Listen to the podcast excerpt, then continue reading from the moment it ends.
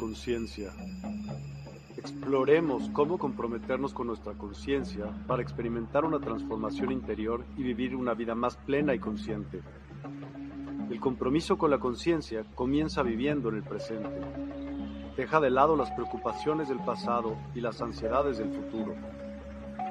Enfócate en el aquí y ahora y descubre la belleza y la conexión en cada momento.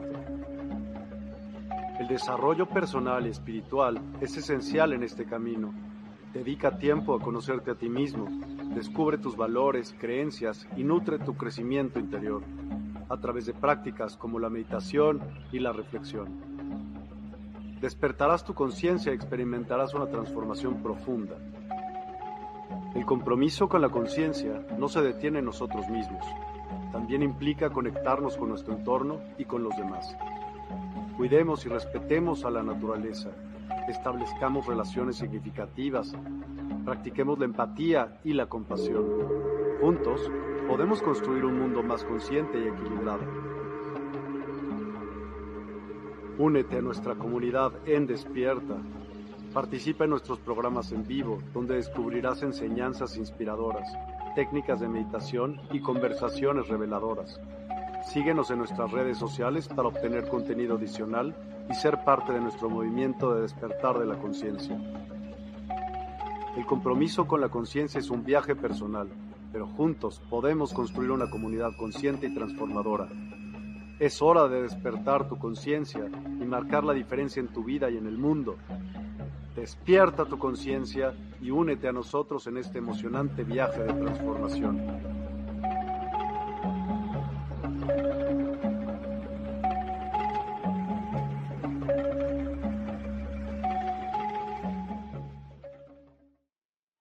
Hola a todos, muy muy buenas noches, gracias por acompañarnos.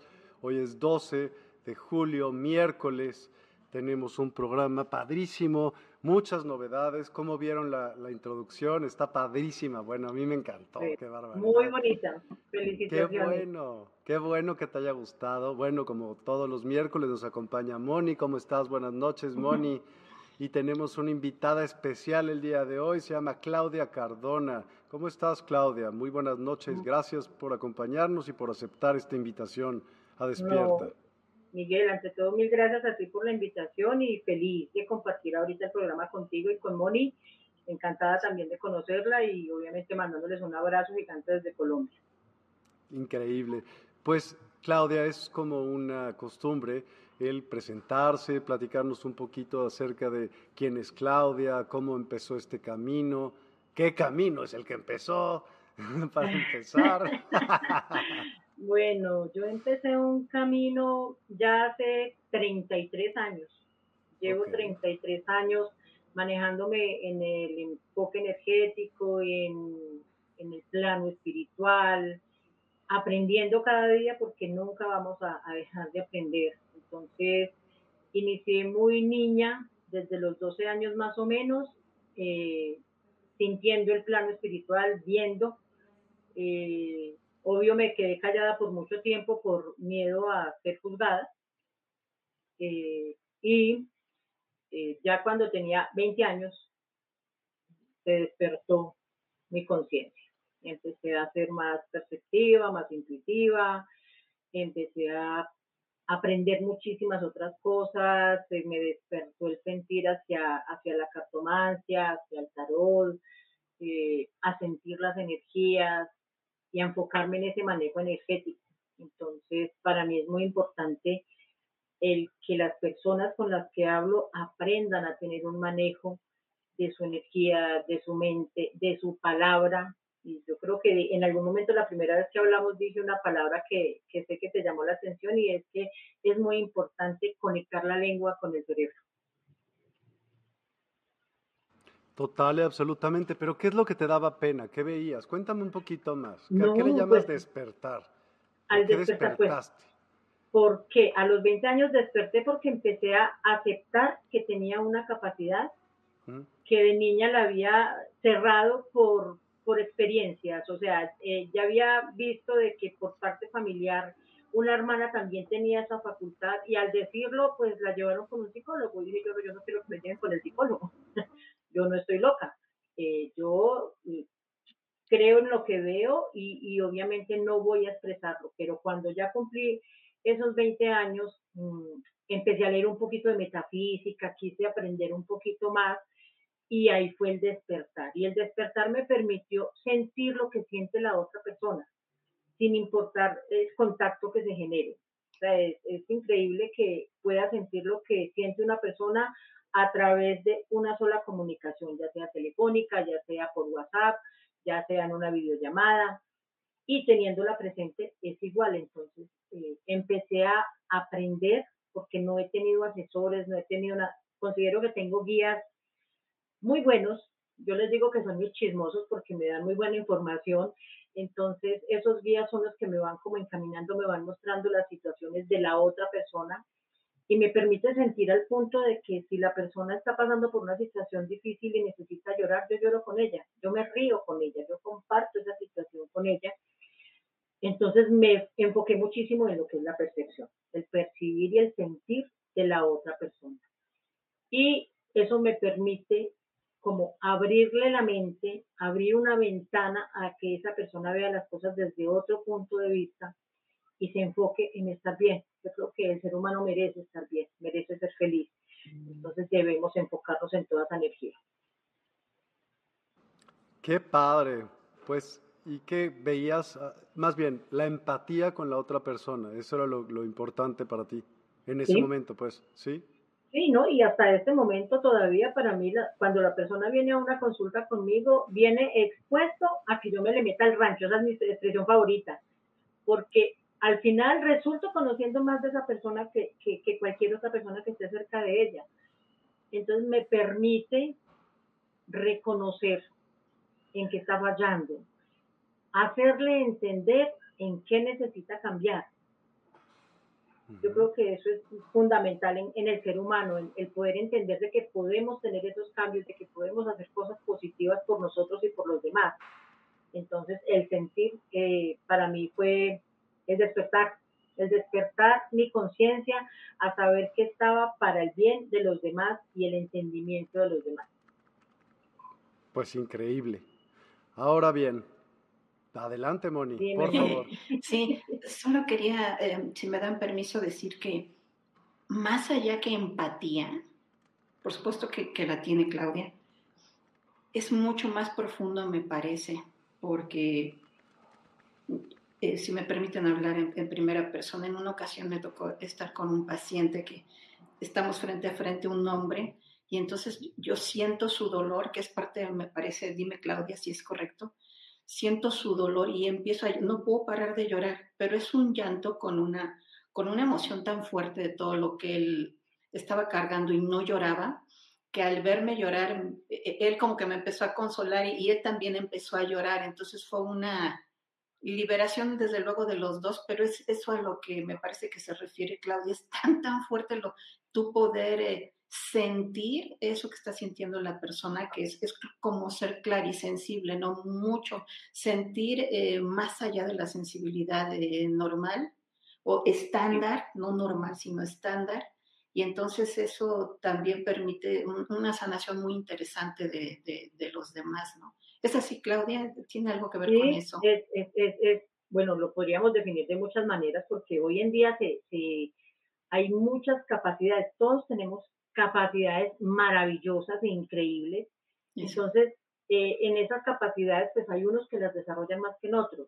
Yo tengo clarividencia, soy vidente, a veces me voy hasta situaciones del pasado de la persona y lo revivo lo siento con ella, entonces, vuelvo y te repito, siempre ha sido un aprendizaje. y yo tengo otra capacidad que yo lo llamo escaneo médico y es sentir los dolores que siente la persona, literal. Entonces, a mí me toca como tan pronto estoy en la consulta decirle, bueno, lo que estoy sintiendo físicamente es esto, pero ahorita tú te vas y te lo llevas porque es tuyo, eso no es mío, a mí me toca liberarme de esos dolores porque se sienten plenamente los dolores. Eh, entonces, no, siempre, siempre ha sido ese aprendizaje, ese, el no cerrarme a las cosas que van llegando porque todo ha sido muy intuitivo, todo ha sido, yo lo tomo como un don maravilloso que me sigue ampliando con el paso del tiempo y pues obviamente quiero descubrir muchísimo más. Entonces tengo una mente muy abierta a todos los temas, creo en todo, porque en muchos los he evidenciado yo. Gracias. Con gusto. El tema de hoy se llama Enfoca tu energía. ¿Por qué no comenzamos por, lo, por el principio? ¿Qué es la energía? ¿Qué energía? La energía, nosotros somos energía, todos los seres humanos somos energía. Eh, y desde el punto de vista, de mi punto de vista, eh, la energía se concentra en lo que tú dices, en lo que tú piensas y en lo que tú haces. Sí. Entonces, por eso para mí es tan importante esa, esa frase de conectar la lengua con el cerebro, porque esa parte de lo que tú dices puede generar tantas cosas en tu entorno positivos o negativos, porque tenemos una palabra creadora o destructora. Eso depende de cómo lo veamos. Entonces, somos energía porque tenemos claro, obviamente no hemos tenido la oportunidad de trascender en la muerte y decir, sí hay, bueno, yo sí considero que sí existe un mundo más allá porque yo evidencié el túnel en algún momento de mi vida tuve un síncope, tuve una muerte súbita y evidencié el famoso túnel, pero en todo el proceso que llevaba de aprendizaje de las cosas, eh, también me tomé el tiempo de decir, venga, me estoy muriendo por esto, no puedo mm, yo todavía no me, voy, no me voy a morir, este no es mi momento, y empecé a retroceder y volví a despertar. Bueno, bendecida por ese lado, tuve otra segunda oportunidad. Entonces, ahí se da uno cuenta de que somos energía. Esto es solamente un transporte. Nuestro cuerpo físico es un transporte. Carga nuestra alma, nuestra alma es energía. Entonces, eh, para mí, lo que tú piensas, lo que tú haces y lo que tú dices se une. Cuando tú te levantas de malas y empiezas a renegar todo el día, no pienses que se te va a mejorar la situación antes se va a empeorar. Antes se va a empeorar. Se va a empeorar porque tú solamente estás trayendo cosas negativas. Sí, concuerdo. Entonces, cuando tú te levantas y así tengas un mal día, hayas tenido una mala situación en tu trabajo en las horas de la mañana, ¿por qué no cambiarla? ¿Por qué no motivarte tú mismo a pensar que puede ser diferente? A veces esa situación que se presentó en el trabajo fue culpa tuya, o en otras ocasiones es culpa de otra persona pero nos dedicamos a señalar, a buscar un culpable y a no manejar aceptación. Cuando manejamos aceptación sobre el problema, nos enfocamos en la situación, en solucionar, no en quedarnos ahí. Para mí ese es el manejo de energía que se le debe dar a todo. Y sabes algo, yo opino esto, sí, para, por ejemplo, en el enojo, es, eres súper coherente, súper coherente, porque piensas, respiras, soplas, tonterías y te mueves como estás enojado. Y cuando estás feliz realmente, cuando eres realmente lo que eres, eres coherente. Pero cuando dices, a ver, ya, estoy enojado, ahora quiero cambiar al otro, pues fake it until you make it un poco, ¿no? O sea, sí es un poco. Cambia tu manera de pensar. Bueno, pues sí, pero no es un segundo y obviamente no se va a hacer de, la noche a la mañana, en un instante, ¿no? Porque tú vienes ya, ya vienes cargado energéticamente. Lo que tenemos que hacer, yo siempre he dicho que debemos tomarnos por lo menos cinco minutos de paciencia, de aplacar la mente y de enfocarnos en lo mejor. Entonces, eh, por más situaciones difíciles que vivamos en el día a día, el mundo no deja de girar y la gente no deja de vivir. Entonces, ¿por qué los demás viven y yo no puedo?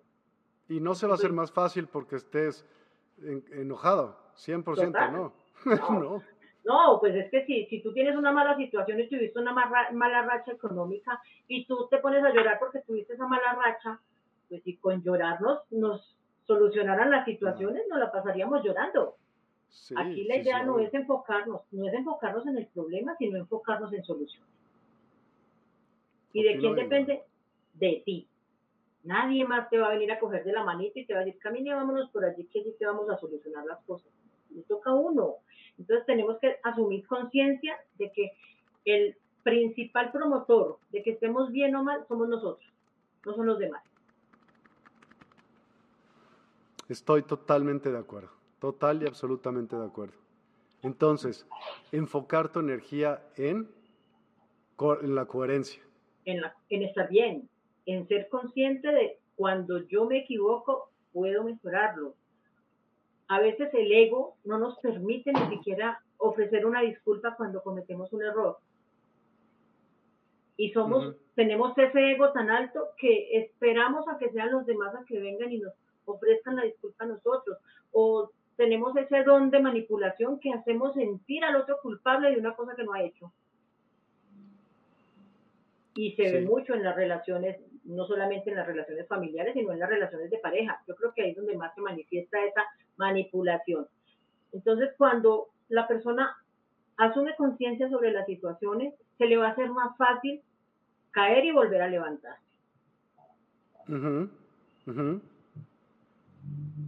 no sé, Moni, ¿qué piense? sí, eh, quiero hacerte una, hacerles una reflexión. Comentaste que es importante eh, conectar ¿no? tu, tu, mente, que es tan potente, con, con, tu, con tu habla, ¿no? cómo hablas. Y, y dijiste que puede ser creadora o destructora. Y hay algo más que puede sembrar la duda. Por ejemplo, he tenido varios comentarios recientemente así que, que alguien, alguien me dice, oye, fíjate que me dijeron que, que no tengo, no cerré tal negocio porque debo traer un carmita de la tostada, ¿no? Y entonces queda la persona así, ay, será, no será, ¿cómo le hago? ¿Cómo me lo quito?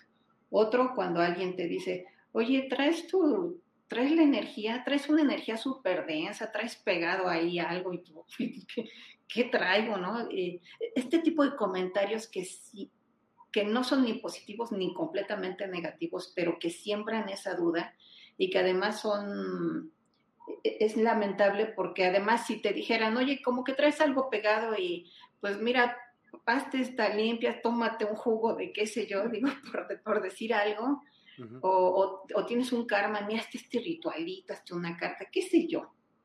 Pero eh, simplemente ese comentario ahí medio venenoso que siempre esa duda en donde la persona, si no tiene asesoría o puede quedarse hasta ciscado, ¿no? Así, ¿qué, qué opinan de bueno, Teniendo, teniendo en cuenta... ¿En qué te enfocas? ¿En qué te enfocas? claro, en, teniendo en cuenta el concepto, es real, si, si el solo hecho de tú llegar a tu sitio de trabajo y la primera persona que te saluda te mire y te dice, ay, tienes caras de enferma. Sí. ¿Qué tienes? ¿Qué te pasa? eso es como, como una cadena. Porque ya entra en la mente y cuando tú llegas donde otra persona y te mira como de la misma manera, tú dices, ¿qué tengo? ¿Qué me ves? La persona te va a decir, ven, tienes cara de enferma. Es tanto lo que se llega a generar que obviamente la mayoría de personas que si tú te sientes bien y te dicen algo negativo, esas personas lo que te están es generando ese factor envidia. Porque la mente, como te digo, es creadora o destructora y el ser humano se presta para todo. Para mí, la maldad radica en intencionalidad. Si tú le quieres hacer daño a alguien con el solo hecho de pensarlo, ya lo estás generando. Si la persona no se protege energéticamente, no se cuida, esa energía empieza a acumularse como en un vasito y va a llegar un momento en el que es tanto el, lo que se recoge del entorno por factor envidia que uno llega a un punto en el que uno ya no es capaz, uno ya no soporta, uno siente que tiene el planeta encima y ya no soporto más. Y ahí es donde empezamos a cuestionar, a pelear, a pelear con Dios y decir, me quiero dormir y no despertar porque no siento que haya hecho nada. Todo eso lo genera la envidia de las personas y es muy triste tener que reconocer que a veces ese factor envidia es más marcado por la parte familiar. No hay cuña que más apriete que la del mismo palo. A veces esa familia es la que más duro le tira a los demás. Y uno dice, ¿pero por qué? Bueno, son factores que vienen, pueden venir de infancia, son factores que vienen del pasado, pero nos tenemos que centrar en lo mismo, en energía. Hay gente que sale adelante y tiene triunfos y van y les cuenta a su familia y es como si no pasara nada, no les interesa. Pero nosotros seguimos ciegos y seguimos tratando de demostrarles a esas personas que valemos. Entonces Por estamos eso la importancia no es tanto de, de las demás personas, qué importa si pasan envidias o no, ni modo, ni modo. Es más bien nosotros hacernos cargo de lo que nosotros tengamos. Y opino, Moni, de lo que tú decías, que todo lo que te saque del estado tarado, o no tarado, como del estado, sí, pues embobado, embotado, embotado de, del mismo y de, no moverte, funciona. Si es la cartita, si es lo que sea, lo que te haga moverte y lo que te sirva a ti, ¿no? O sea, ¿por qué no? No, no es que funcione o no funcione, claro que funciona.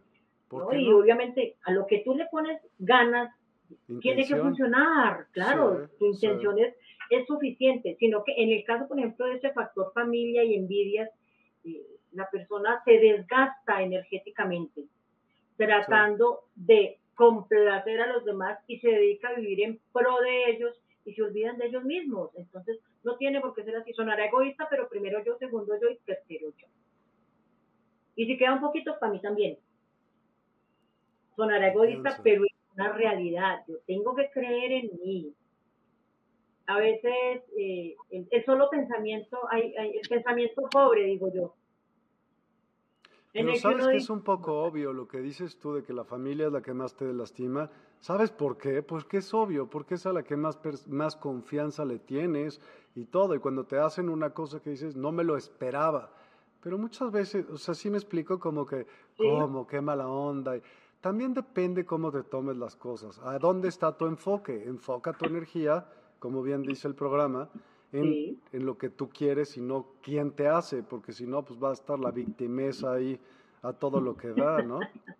claro, llorando a toda hora, ¿no? Y obviamente, vuelvo y te digo, eso depende de nosotros mismos. Es que tú eres el creador de tu propio destino. Si tú le haces daño a alguien, no te quejes. cuando venga alguien y cuando venga alguien y te ponga a sufrir lo mismo que tú pusiste a padecer a la otra persona, no te quejes. El karma existe. Entonces, procura actuar bien, no ser, no ser el tonto, en el cual todo mundo aprovecha porque a veces somos así, uno no aprende, eh, entonces ponemos la otra mejilla. No, no, yo no, no voy con ese concepto. Yo considero que uno debe luchar por sus sueños sin hacerle daño a nadie, sin pasar por encima de nadie. Necesitamos amarnos, respetarnos y valorarnos, nosotros mismos primero. Cuando tú ya logras eso en ti, es más fácil que los demás lo hagan contigo. Porque si tú no te quieres, ¿qué pretendes que otra persona y te quiera? Si yo no me estoy valorando, no estoy dándole valor a, mi lucha, a lo que hago en el día a día, nadie lo va a hacer. el día de hoy, enfocar tu energía en lo que tú quieres. Sí, es que esa es la vida, es la, es la verdad. ¿Quieres que algo se haga? Enfócate ahí. No quieres, nada va a aparecer porque de repente le digas al inconsciente. No, pues imagínate. sentarnos. ahí. Ah, igual le ayuda. Aquí sentarnos a esperar que del arbolito nos caiga el dinero. Si tú no trabajas, no hay dinero. Si tú tienes un solo trabajo, pero quieres ser más abundante, a ver, seamos lógicos. Tengo un trabajo en el cual me pagan y cubro mis gastos y mis necesidades, pero quiero más.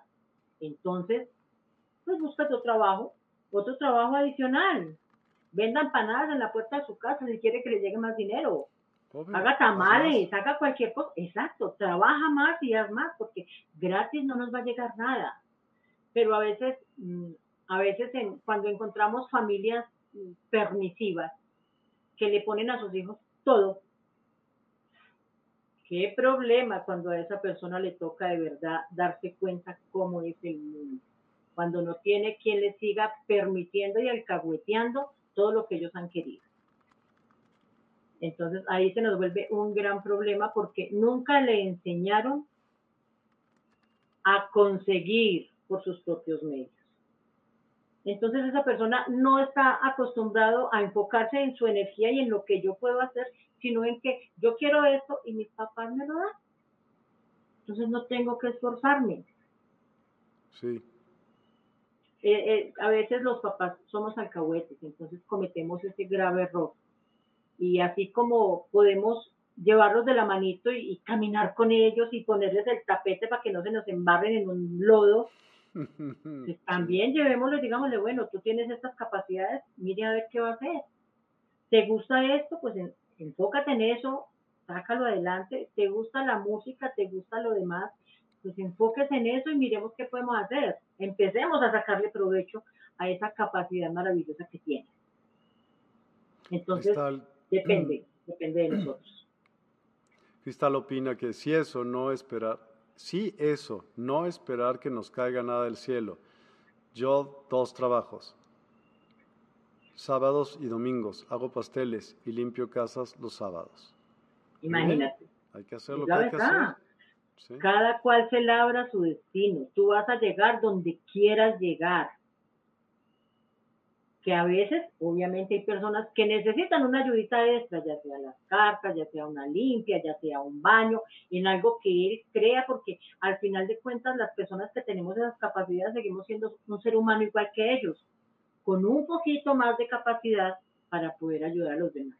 Y tengo clarísimo, Miguel y Mónica, lo mío es para los demás, yo no puedo hacer nada para mí. Si a mí me va a llegar una noticia... Otra vez, otra vez, otra vez. Lo tuyo es para los demás. Mis capacidades y mis dones son para los demás, no para mí. Elabora. Entonces yo puedo ayudar a otras personas. Les puedo ¿No a ti? No. ¿Por qué no, no te puedo hacer nada por mí? No, yo no puedo hacer nada para mí. Si yo tengo mi trabajo, hago mis consultas y si mis consultas eh, pues porque obviamente yo no mantengo una fila de gente en mi casa. Primero, porque, pues yo sé que hay sitios que, mira, yo sé que hay gente que puede tener, atender personas y pueden atender en el día 40 personas. Maravilloso por ellos que pueden atender 40 personas. A mí no me gusta. Porque si yo atiendo 40 personas, me toca restringir el tiempo y es una falta de respeto contra la persona que viene a consultar. ¿Y qué consultan, por ejemplo, contigo? Eh, contigo vienen a consultar, bueno, vienen a mirar en las cartas porque las cartas nos amplían muchísimo el panorama, eh, sí, cartas Nike Español o, las cartas de ángeles, eh, vienen centrados en cómo poder salir de alguna situación. Eh, si alguno tiene algún trabajo de brujería, pues hago limpiezas energéticas.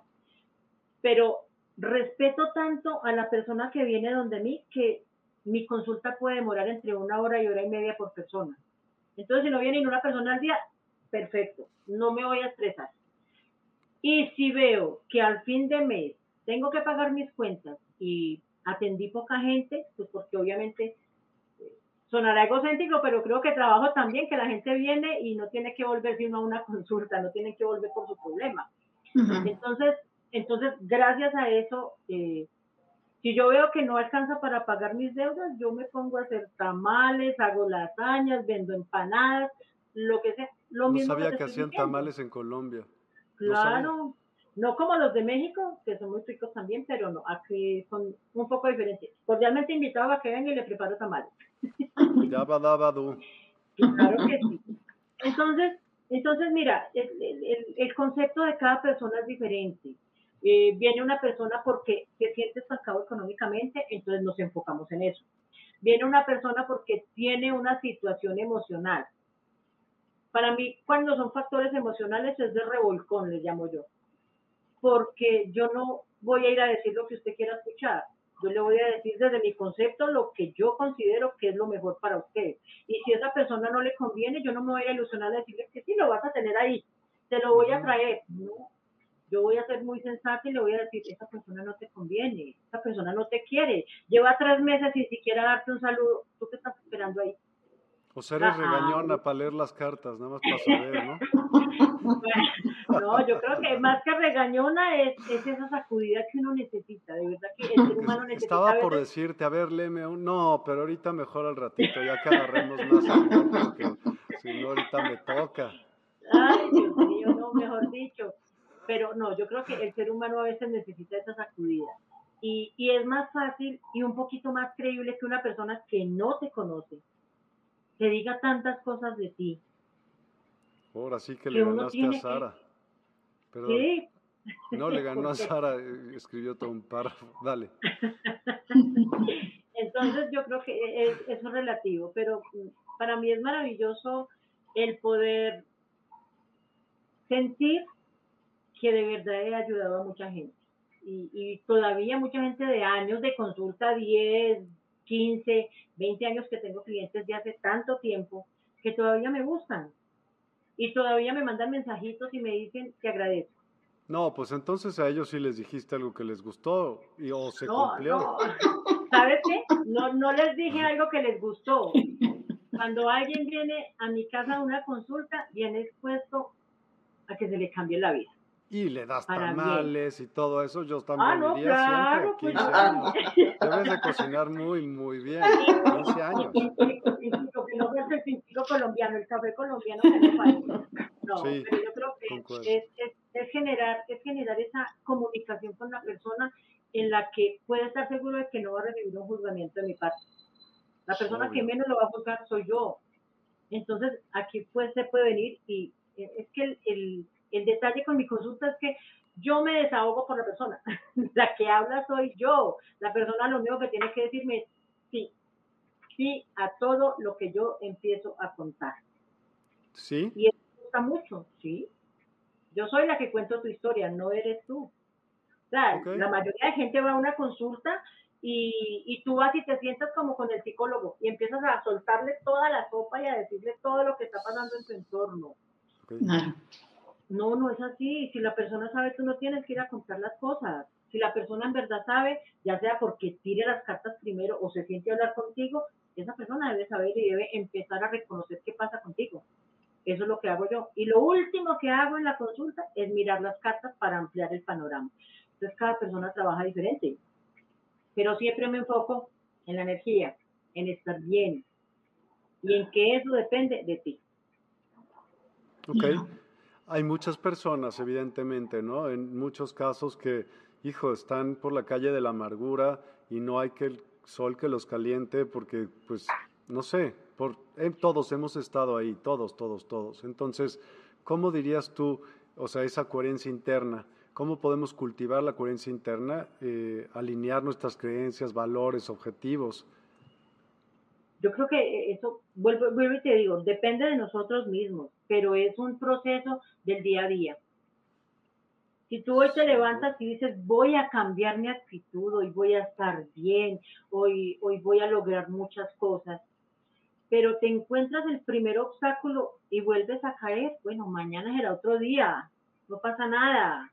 Mientras nos podamos levantar, todavía respiremos, podemos hacer cosas se puede, totalmente de acuerdo. Entonces es un proceso de día a día hasta que ya llega un momento en el que la persona va a tenerlo tan metido en su psiquis, en su mente y en su corazón, que por más situaciones difíciles que tenga, va a estar bien, no importa. Hay todo que va a estar bien, siempre todo, va a estar bien. Siempre. Ese, pues es el concepto, todo va a estar no hay, bien. No hay pena que dure 100 años ni nadie que lo aguante. Total. Aquí la idea no es que dure 100 años, imagínate. Pero no, yo creo que el, el, el ser Los humano. Los tiempos divinos, Claudia, son. Total.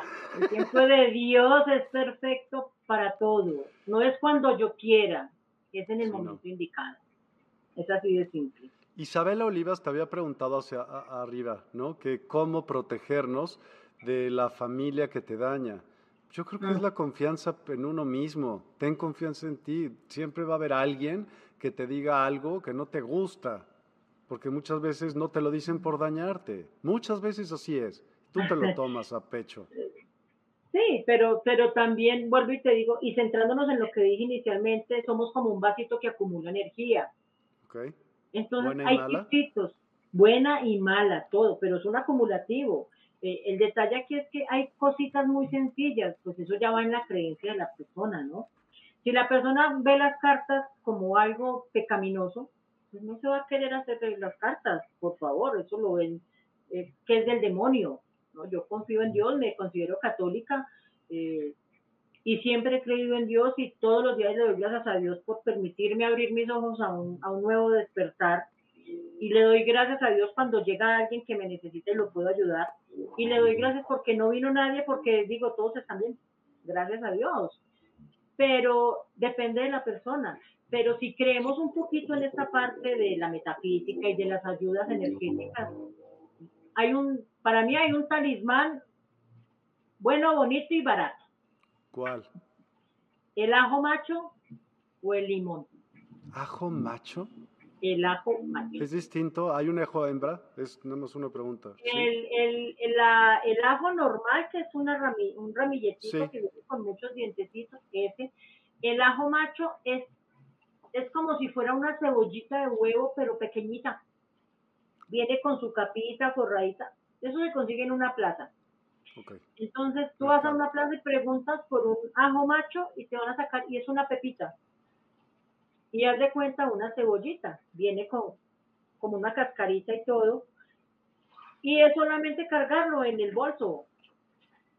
Cuando se recibe energía y si negativa. Tienes peligro, te lo comes, lo masticas y le dices, ¿qué pasó? No, ¿no? para nada. quedas, quedas oliendo a pizza.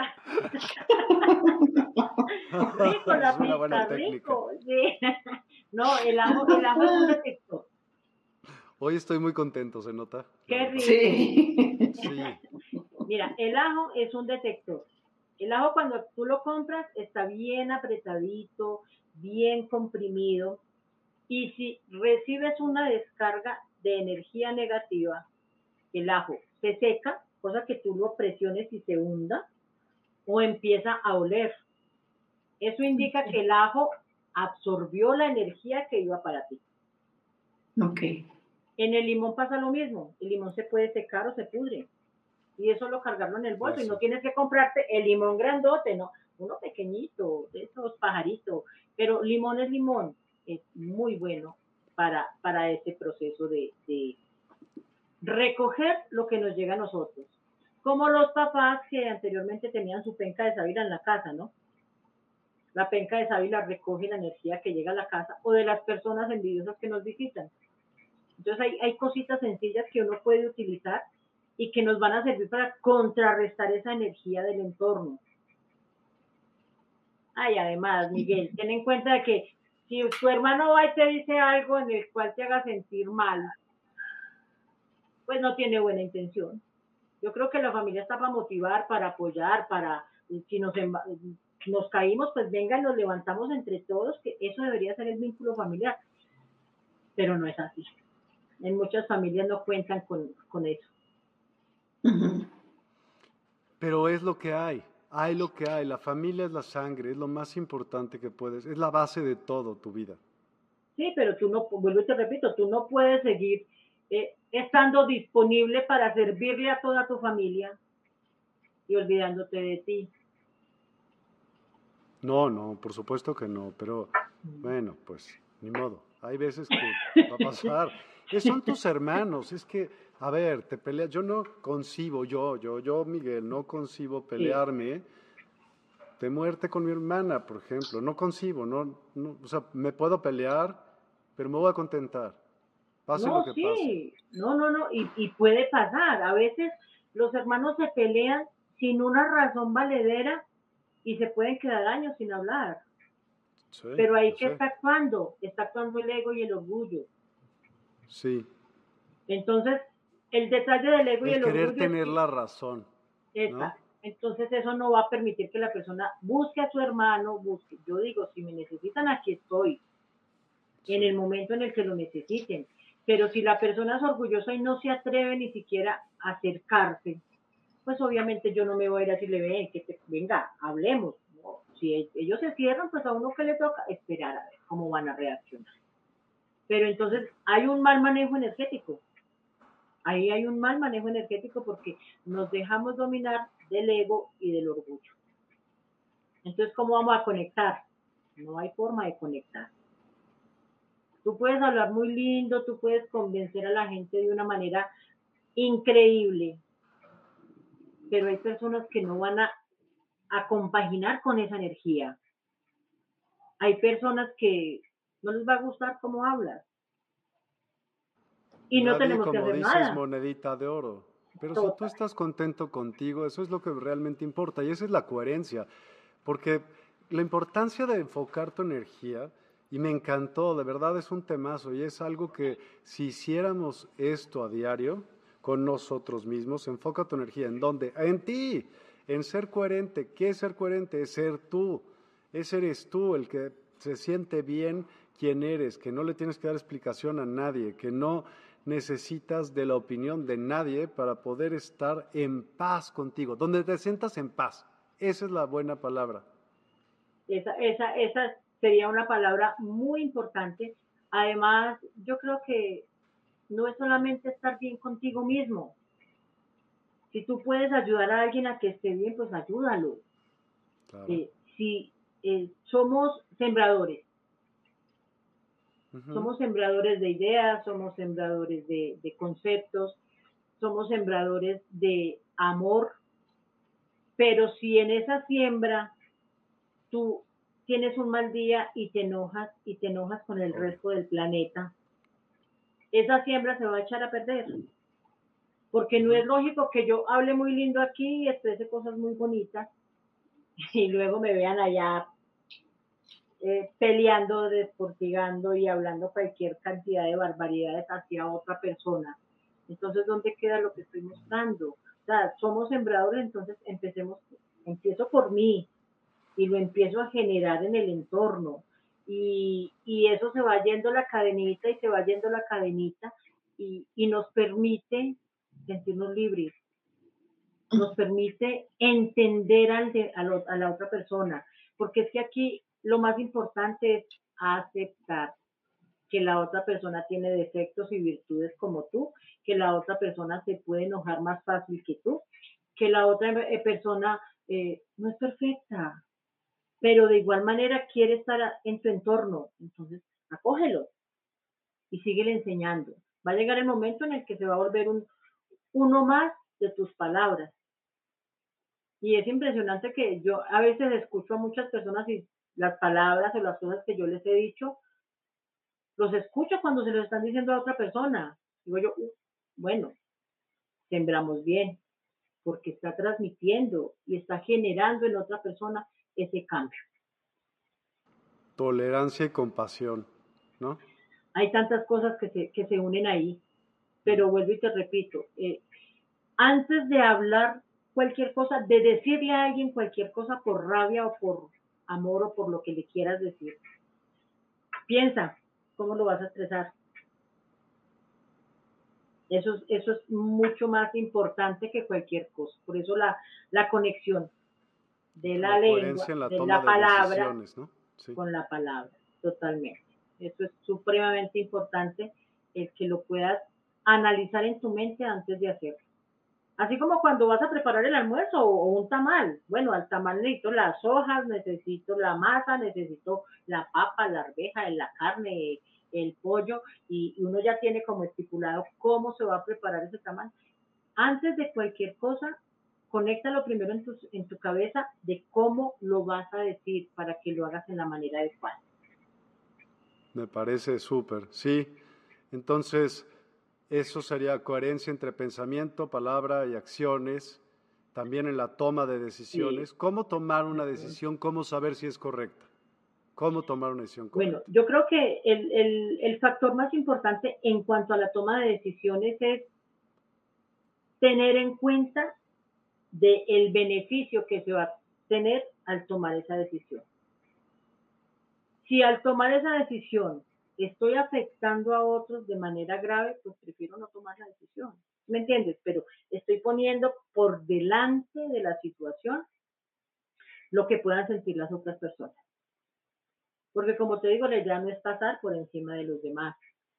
Entonces, si tú estás, vas a tomar una decisión y lo vas a analizar y resulta ser benéfico para ti y ser benéfico para la otra persona, pues entonces afrontala, aporta la idea, di qué quieres hacer. Y si recibes el apoyo de la otra o de las otras personas, pues entonces van a ser muchos los beneficiados. Uno siempre tiene un pensar de que si yo estoy bien, muchos van a estar bien, porque tenemos esa capacidad de ayuda, de dar, de colaborar. Entonces, si yo estoy bien económicamente, mucha gente puede estar bien porque se pueden beneficiar de esa capacidad que yo pueda tener en ese momento. Pero mm, a veces sale a relucir el, el ser humano egoísta porque esa es otra de las capacidades del ser humano. Quiero todo para mí. Pienso solo en mí. Entonces, vuelve la importancia de el, analizar muy bien una situación antes de afrontar, de afrontarla como tal. Sí. ¿Podrías compartir algunas técnicas y prácticas que puedan ayudar a las personas a cultivar la coherencia en su vida diaria? Pues yo creo que el, factor más importante, como, como te he dicho, es, es el querer hacerlo. Porque si hay un paso enorme de querer y poder, ¿no? Entonces tú puedes querer muchas cosas, pero no las puedes tener. Pero cuando tú empiezas con el día a día en esa proyección del solo abrir los ojos y dar gracias porque pudiste abrir tus ojos a un nuevo despertar y de enfocarte, hoy voy a ir a mi trabajo, voy a dar lo mejor de mí para que todo salga perfecto en ese día. Si tengo una reunión con mi familia, voy a ir donde mi familia y la voy a pasar bien, voy a disfrutar con ellos, voy a compartir y me voy a sentir feliz y les voy a transmitir esta felicidad.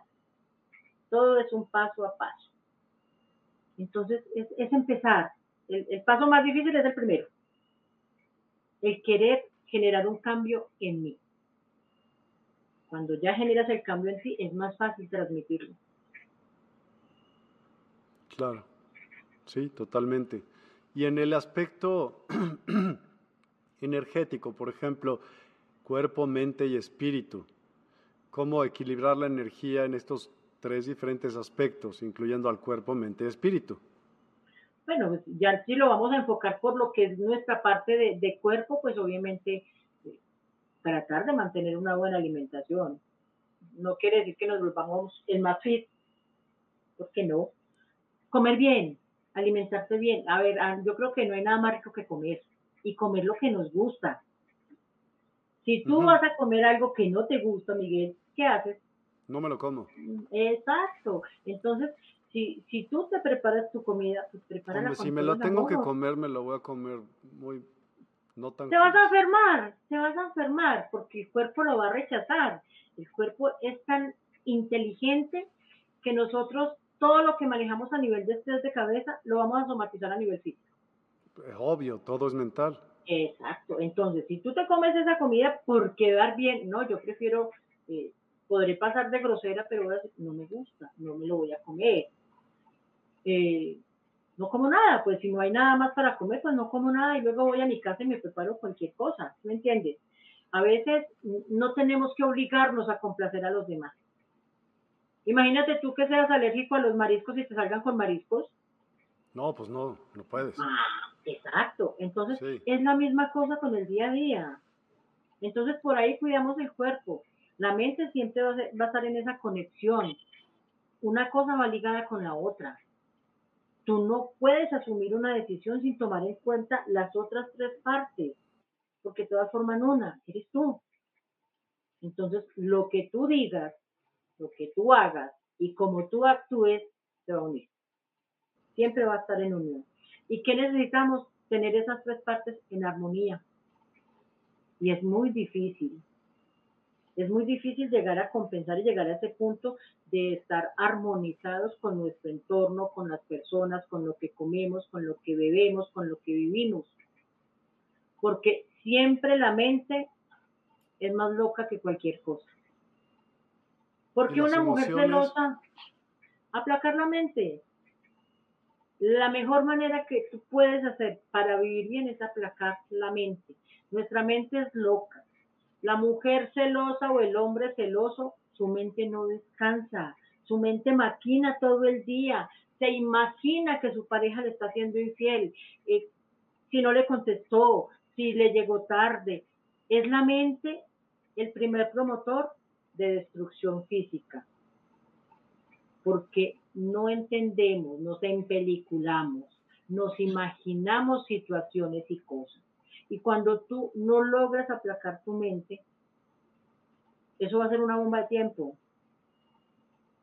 Puedes agredir a tu pareja sin que siquiera te esté siendo infiel, solo porque ella se lo imaginó. Y en muchas ocasiones ha pasado. Entonces, mira la importancia de tener esa conectividad con todo el entorno. Por eso es tan importante analizar. Entonces, me van a decir, ay, pero es que no es fácil no, no pensar. No es fácil, pero empiece a intentarlo día a día. Claro. Si hoy lo lograste 10 minuticos, qué bueno, en esos 10 minuticos a sentir tranquila, sí, lo que sea. Si mañana ya es media hora en el que dices, no, no me voy a estresar, no voy a pensar en esta situación. Pues estás ganando, porque cada día va a ir mejorando. Yo creo que un punto que debe ser muy valedero es enfocarnos en lo realmente importante. Vivir el día a día. Hoy tengo una entrevista de trabajo, me voy a enfocar en esa entrevista de trabajo y voy a ir con la mejor actitud. Porque es que si tú te levantas y vas diciendo, ay, pero es que qué pereza, en esa empresa trabajan a las 6 de la mañana, yo no quiero madrugar tanto, en esa empresa eh, solamente dan media hora de almuerzo y yo necesito un poquito más. Pues no te van a llamar porque ya estás bloqueando que ese trabajo se abra para ti.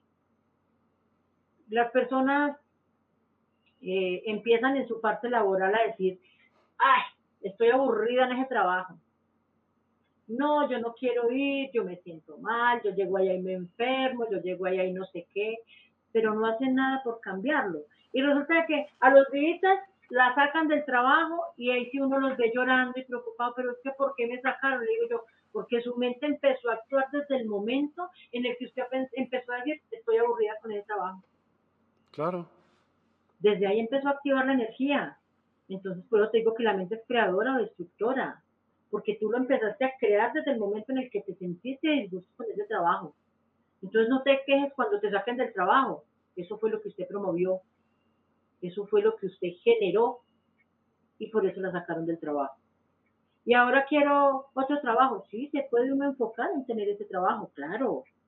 Pero tienes que proyectar desde la idea primaria. Sin importar a la hora que entre en ese trabajo, las horas que me toque trabajar, el tiempo que tenga que estar allá, es un trabajo, por eso te pagan. Gracias a ese trabajo puedes cubrir tus deudas, puedes comer, puedes pagar tus servicios y te puedes dar uno que otro gustico si nos alcanza para eso. Pero somos tan creadores energéticos que nosotros mismos o abrimos puertas o las cerramos. Hablaste hace ratito de Dios. ¿Quién es Dios? Dios para mí es una fuerza, una fuerza, eh, una energía maravillosa que, que me motiva a seguir haciendo esto que hago, porque en algún momento llegué a, a dudar, no sabía, cuando estaba empezando no entendía el por qué podía sentir tantas cosas y, y, llegué a cuestionar si era bueno o si era malo, si era del diablo o de dónde venía. Y me di cuenta que entre más lo cuestioné, más empezó a llegar gente a mi casa a tocar la puerta y a decirme, necesito ayuda. Ahí entendí de que era un don regalado por esa fuerza superior, por lo que sea, y lo vengo alimentando día a día. ¿Cómo cultivas la espiritualidad? Es decir, más bien no la espiritualidad, la fe. O la fe la define fe y espiritualidad. Me encantaría saber cuál es la diferencia. Pues desde, desde mi punto de vista, o sea, te hablo como Claudia, como ser humano, como persona con defectos y virtudes, porque también me enojo. También, me siento frustrada, claro, a ver, a ver, a ver, yo no soy, yo no soy tan zen, yo no soy, yo soy un ser humano y hay cosas que me molestan y, y me puedo enojar y me puedo sentir impotente y me puedo sentar a llorar. Así como lloro viendo una película por mi sensibilidad, eh, también lloro a veces por frustración. Y es normal, porque yo quisiera tener esa varita mágica y solucionarle la, la vida a los demás, pero tengo que ser consciente que no es así. O sea, yo me enfoco en ese aspecto energético, en aconsejar y en dar. Y pues hay un dicho muy sabio que dice el cura predica y no aplica, pero yo no puedo aplicar no porque no quiera, sino porque, porque no puedo para mí. Yo no para mí es más fácil hacerle una limpieza energética a otra persona que a mí. Yo me ayudo con baños y cosas para equilibrarme, ¿no? Pero para mí se me hace un poquito más difícil, por ejemplo, para mis hijas o, mi pareja. ¿Por qué? Porque no se permite para ese entorno. Es que si, si mi don fuera para mi beneficio propio, yo sería multimillonario. Y yo soy una persona del común a mí me toca trabajar para conseguir las cosas, para pagar las cosas, y a mis hijos y a mi esposo les toca trabajar, obviamente, también para lograr sus cosas. Entonces, volvemos a lo mismo. Si yo tuviera 40 personas, las atiendo durante 15 minutos a cada uno y los dejo a medias, iniciados en la, en la, en la consulta y vuelve y pide otra cita, entonces eso me permitiría tener más acceso al factor dinero. Pero yo no trabajo de esa manera, entonces no, yo soy una persona del común, una mujer que cocina, no tengo una empleada de servicio en mi caso, yo soy la que cocino, yo soy la que hago, eh, aquí la que me colabora con la cocina, soy la de todo. es mi hija, entonces mi hija cocina un día, yo cocino otro día, nos repartimos esas obligaciones, entonces no soy de la mujer que tiene su casa grandotota, no, una casa normal, tenemos una vida normal. Y como te digo, si yo veo que llega el fin de mes y no tengo el dinero para cubrir las deudas que tengo, pues, me la invento. Entonces hacemos, mi hija de postres o yo hago tamales, lo que sea. Yo soy del común, no estoy enfocada porque sé que hay gente que trabaja en esto y que vive muy bien. Mm. no, no, yo soy normalita, normalita. Entonces, el, dime, Moni. No, sigue, sigue y ahora te pregunto si quieres terminar tu punto. Entonces, ok, entonces, para mí la fe es en lo que yo creo, sin evidencia. Yo considero que hay un Dios y nunca lo he visto, pero fue lo que me enseñaron desde niña, que había un Dios, que había que respetar esa, ese tipo de religión. Entonces, mi fe va basada en eso, en creer en lo que no veo. El resto yo ya busco las evidencias. Cuando yo hablo del plano espiritual es porque yo percibo los espíritus, los puedo ver y tengo evidencias por ahí en algunos videos de cosas y exploraciones que he hecho en los cuales los podemos evidenciar, que no es algo manejado, sino que salen y, permiten esa evidencia.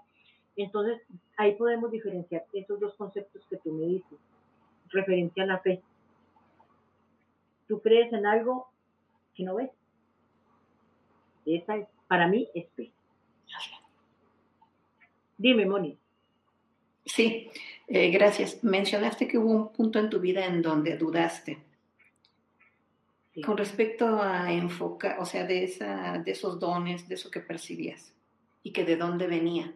¿Cómo puedes enfocar tu energía? Cuéntanos cómo hiciste tú para saber o cómo haces tú para saber que esa sensibilidad que tienes, si percibes una energía, es positiva o es, densa, por llamarlo de alguna manera, porque bueno. sabemos que la energía podría manifestarse así súper hermosa y, venir de, ah, sí, otros eh, lugares. claro que sí, mira, en, pues ya son 33 años manejando el enfoque energético y el tener la capacidad de poder sin exagerar, meterme dentro de la piel de la otra persona y sentir lo que esa persona siente, también me permite sentir lo que es el entorno energético. Las casas, los sitios donde voy, las personas que llegan y tienen una energía densa, porque es que se siente, todos tenemos esta capacidad maravillosa de sentir. ¿Cuántas veces Miguel o tú en algún momento han conocido a alguien que, que de entrada choca? Y uno dice, pero, pero ¿por qué? si todo el mundo me habla maravillas de esa persona, ¿por qué, no me agrada? No hemos aprendido a escuchar nuestro corazón. Nuestro corazón es el mejor consejero. Cuando a ti tu corazón te dice, hay algo que no cuadra, créele. Pero somos tercos. Y a veces nos dejamos llevar por los demás y te van a decir, no, esa persona es buena, esa persona sirve, esa persona eh, te puede servir en algún momento. Y son los que peor pagan pero porque no escuchamos a nuestro corazón y prestamos atención a lo que dicen los demás. Cada persona va a tener un concepto diferente. Entonces, si nos vamos a ir por el aspecto energético, vamos a encontrar energías buenas, energías malas. Eh, yo puedo percibir si, si, la energía que hay es de un niño, de una mujer, de un hombre, o si, o si es de una entidad de bajo astral. Cuando los niños hablan de los amigos imaginarios, que lo que ven son niños, puede estar seguro que no son niños esos amigos imaginarios son entidades de bajo astral que se camuflan para poder tener acceso a esa energía de los niños. ¿Y Porque qué es lo los que niños buscan? Nutrirse de esa fuerza interior, de esa luz que tienen los niños. Porque en los niños está más abierto ese canal. En nosotros está muy cerrado, pero entonces son esas energías que siempre quieren estar ahí para robar tu energía vital. Entonces los niños son más abiertos a esa capacidad. Yo tuve un caso hace muchísimos años, yo creo que ese niño ya tiene como más de 20 años, Y en el momento en el que yo fui a la casa a ver qué pasaba con el niño, el niño tendría 10 meses. Y cuando yo entré, entré al cuarto del niño, lo primero que sentí era una energía negativa. Y le dije a la mamá, aquí tiene una energía negativa, esa energía se está nutriendo del niño y el niño se despierta a los gritos. Y lo que hacía esa entidad era ir y molestarlo, sacudirlo en su cuna, despertarlo. Entonces, esas energías de bajo astral lo que hacen, eh, lo que hace es nutrirse de esa energía de ese bebé, porque de manera sorprendente hay posesiones en niños. Ya obviamente niños más grandes, un bebé no va a tener la capacidad de moverse y de agredir a otra persona, pero sí se puede porque he tenido casos de, de exorcismos también en el cual no tengo ninguna experiencia en exorcismo, pero de lo poco que he podido aprender o intuir, me ha tocado hacer tres liberaciones por exorcismo. Y gracias a Dios hasta el momento todo bien y las personas siguieron bien. Entonces, es eso, el, el, vivir la experiencia en ese momento, el entender qué tipo de energía es y cómo la voy a poder sacar de esa casa, liberar a esa persona, sacarla de una casa porque se poseen en las casas, ellos se creen dueños y señores de las casas. Entonces, cuando tú ya tienes claro qué tipo de energía, qué tipo de entidad es, pues ya tenemos un, un punto ganado, porque ya nos está dando la posibilidad de sacar. Entonces, por eso para mí, cuando hablamos de una limpieza de una casa, yo hago limpieza, descarga y liberación. Entonces, me enfoco en esas cosas. Eh, vuelvo y te repito, hay personas que trabajan de muchas maneras, hay gente que solo reza, hay gente que solo hace crucecitas en las esquinas, hay gente que hace cualquier otra cantidad de cosas. No, cuando yo me voy a limpiar una casa, literal, me voy a hacer limpieza.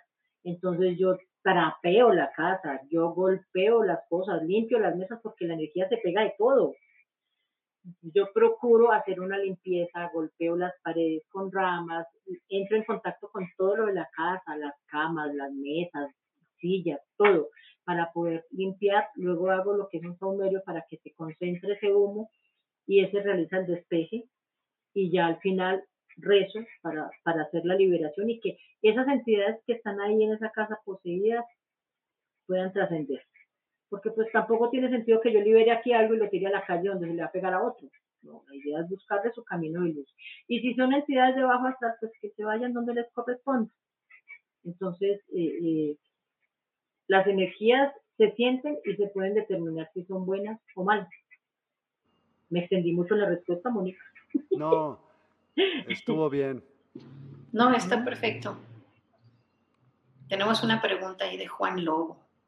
Ah, sí, dice cómo ayudan los símbolos para proteger espacios. Bueno, eh, hay que tener en claro que hay cantidad de, figuras o de cosas que se utilicen para proteger los espacios. Eh, para proteger en una casa, colocar atrás de la puerta y dando la cara el, el dibujo hacia la puerta. Me gusta el tetragramatón. El tetragramatón es, es como una estrella y trae escrita la palabra tetragramatón, viene como con unas espadas y algunas cosas para protección. Eh, me gusta esa parte en el entorno energético, me gusta pues obviamente por fe el, el arcángel eh, Miguel. Eh, y ya, yo creo que es en el concepto de fe que tenga la persona. Si a la gente le gusta, no sé si allá conozcan la, la cruz de Caravaca y utilizan cantidad de talismanes pues el que crean eso, ahí va su fe, creen eso, úsela. Pero bueno, te digo, hay, hay cosas que, y situaciones y personas que se compran, bueno, que la cruz de Caravaca eh, la mandan a hacer de oro y no sé qué. Bueno, vuelvo y te digo, eso va en gustos y en creencias, pero para mí el mejor talismán que uno puede tener es el ajo macho o un limón. Confianza en sí mismo. A ver qué dice. Las energías de bajo astral están en todas partes. ¿También te las intencionan para que se adhieran a alguien? Claro que sí. Vuelvo y te digo, la maldad radica en intencionalidad.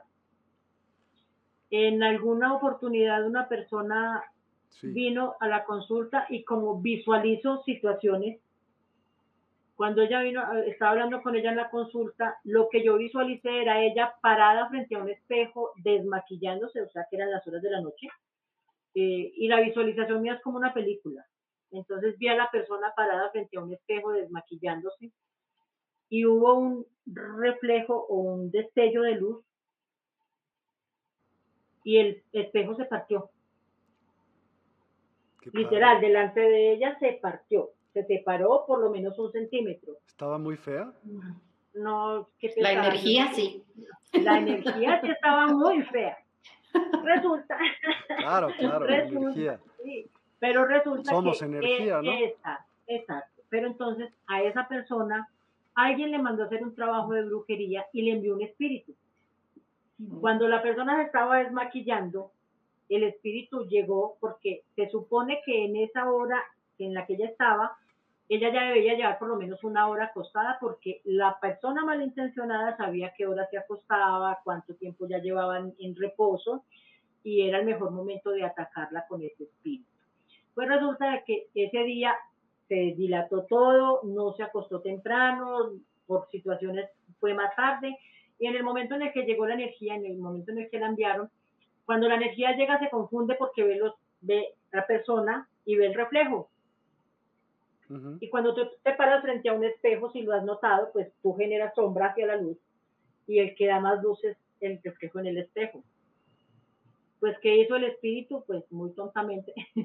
Después contra el espejo se chocó, lo partió y absorbió la energía del espejo.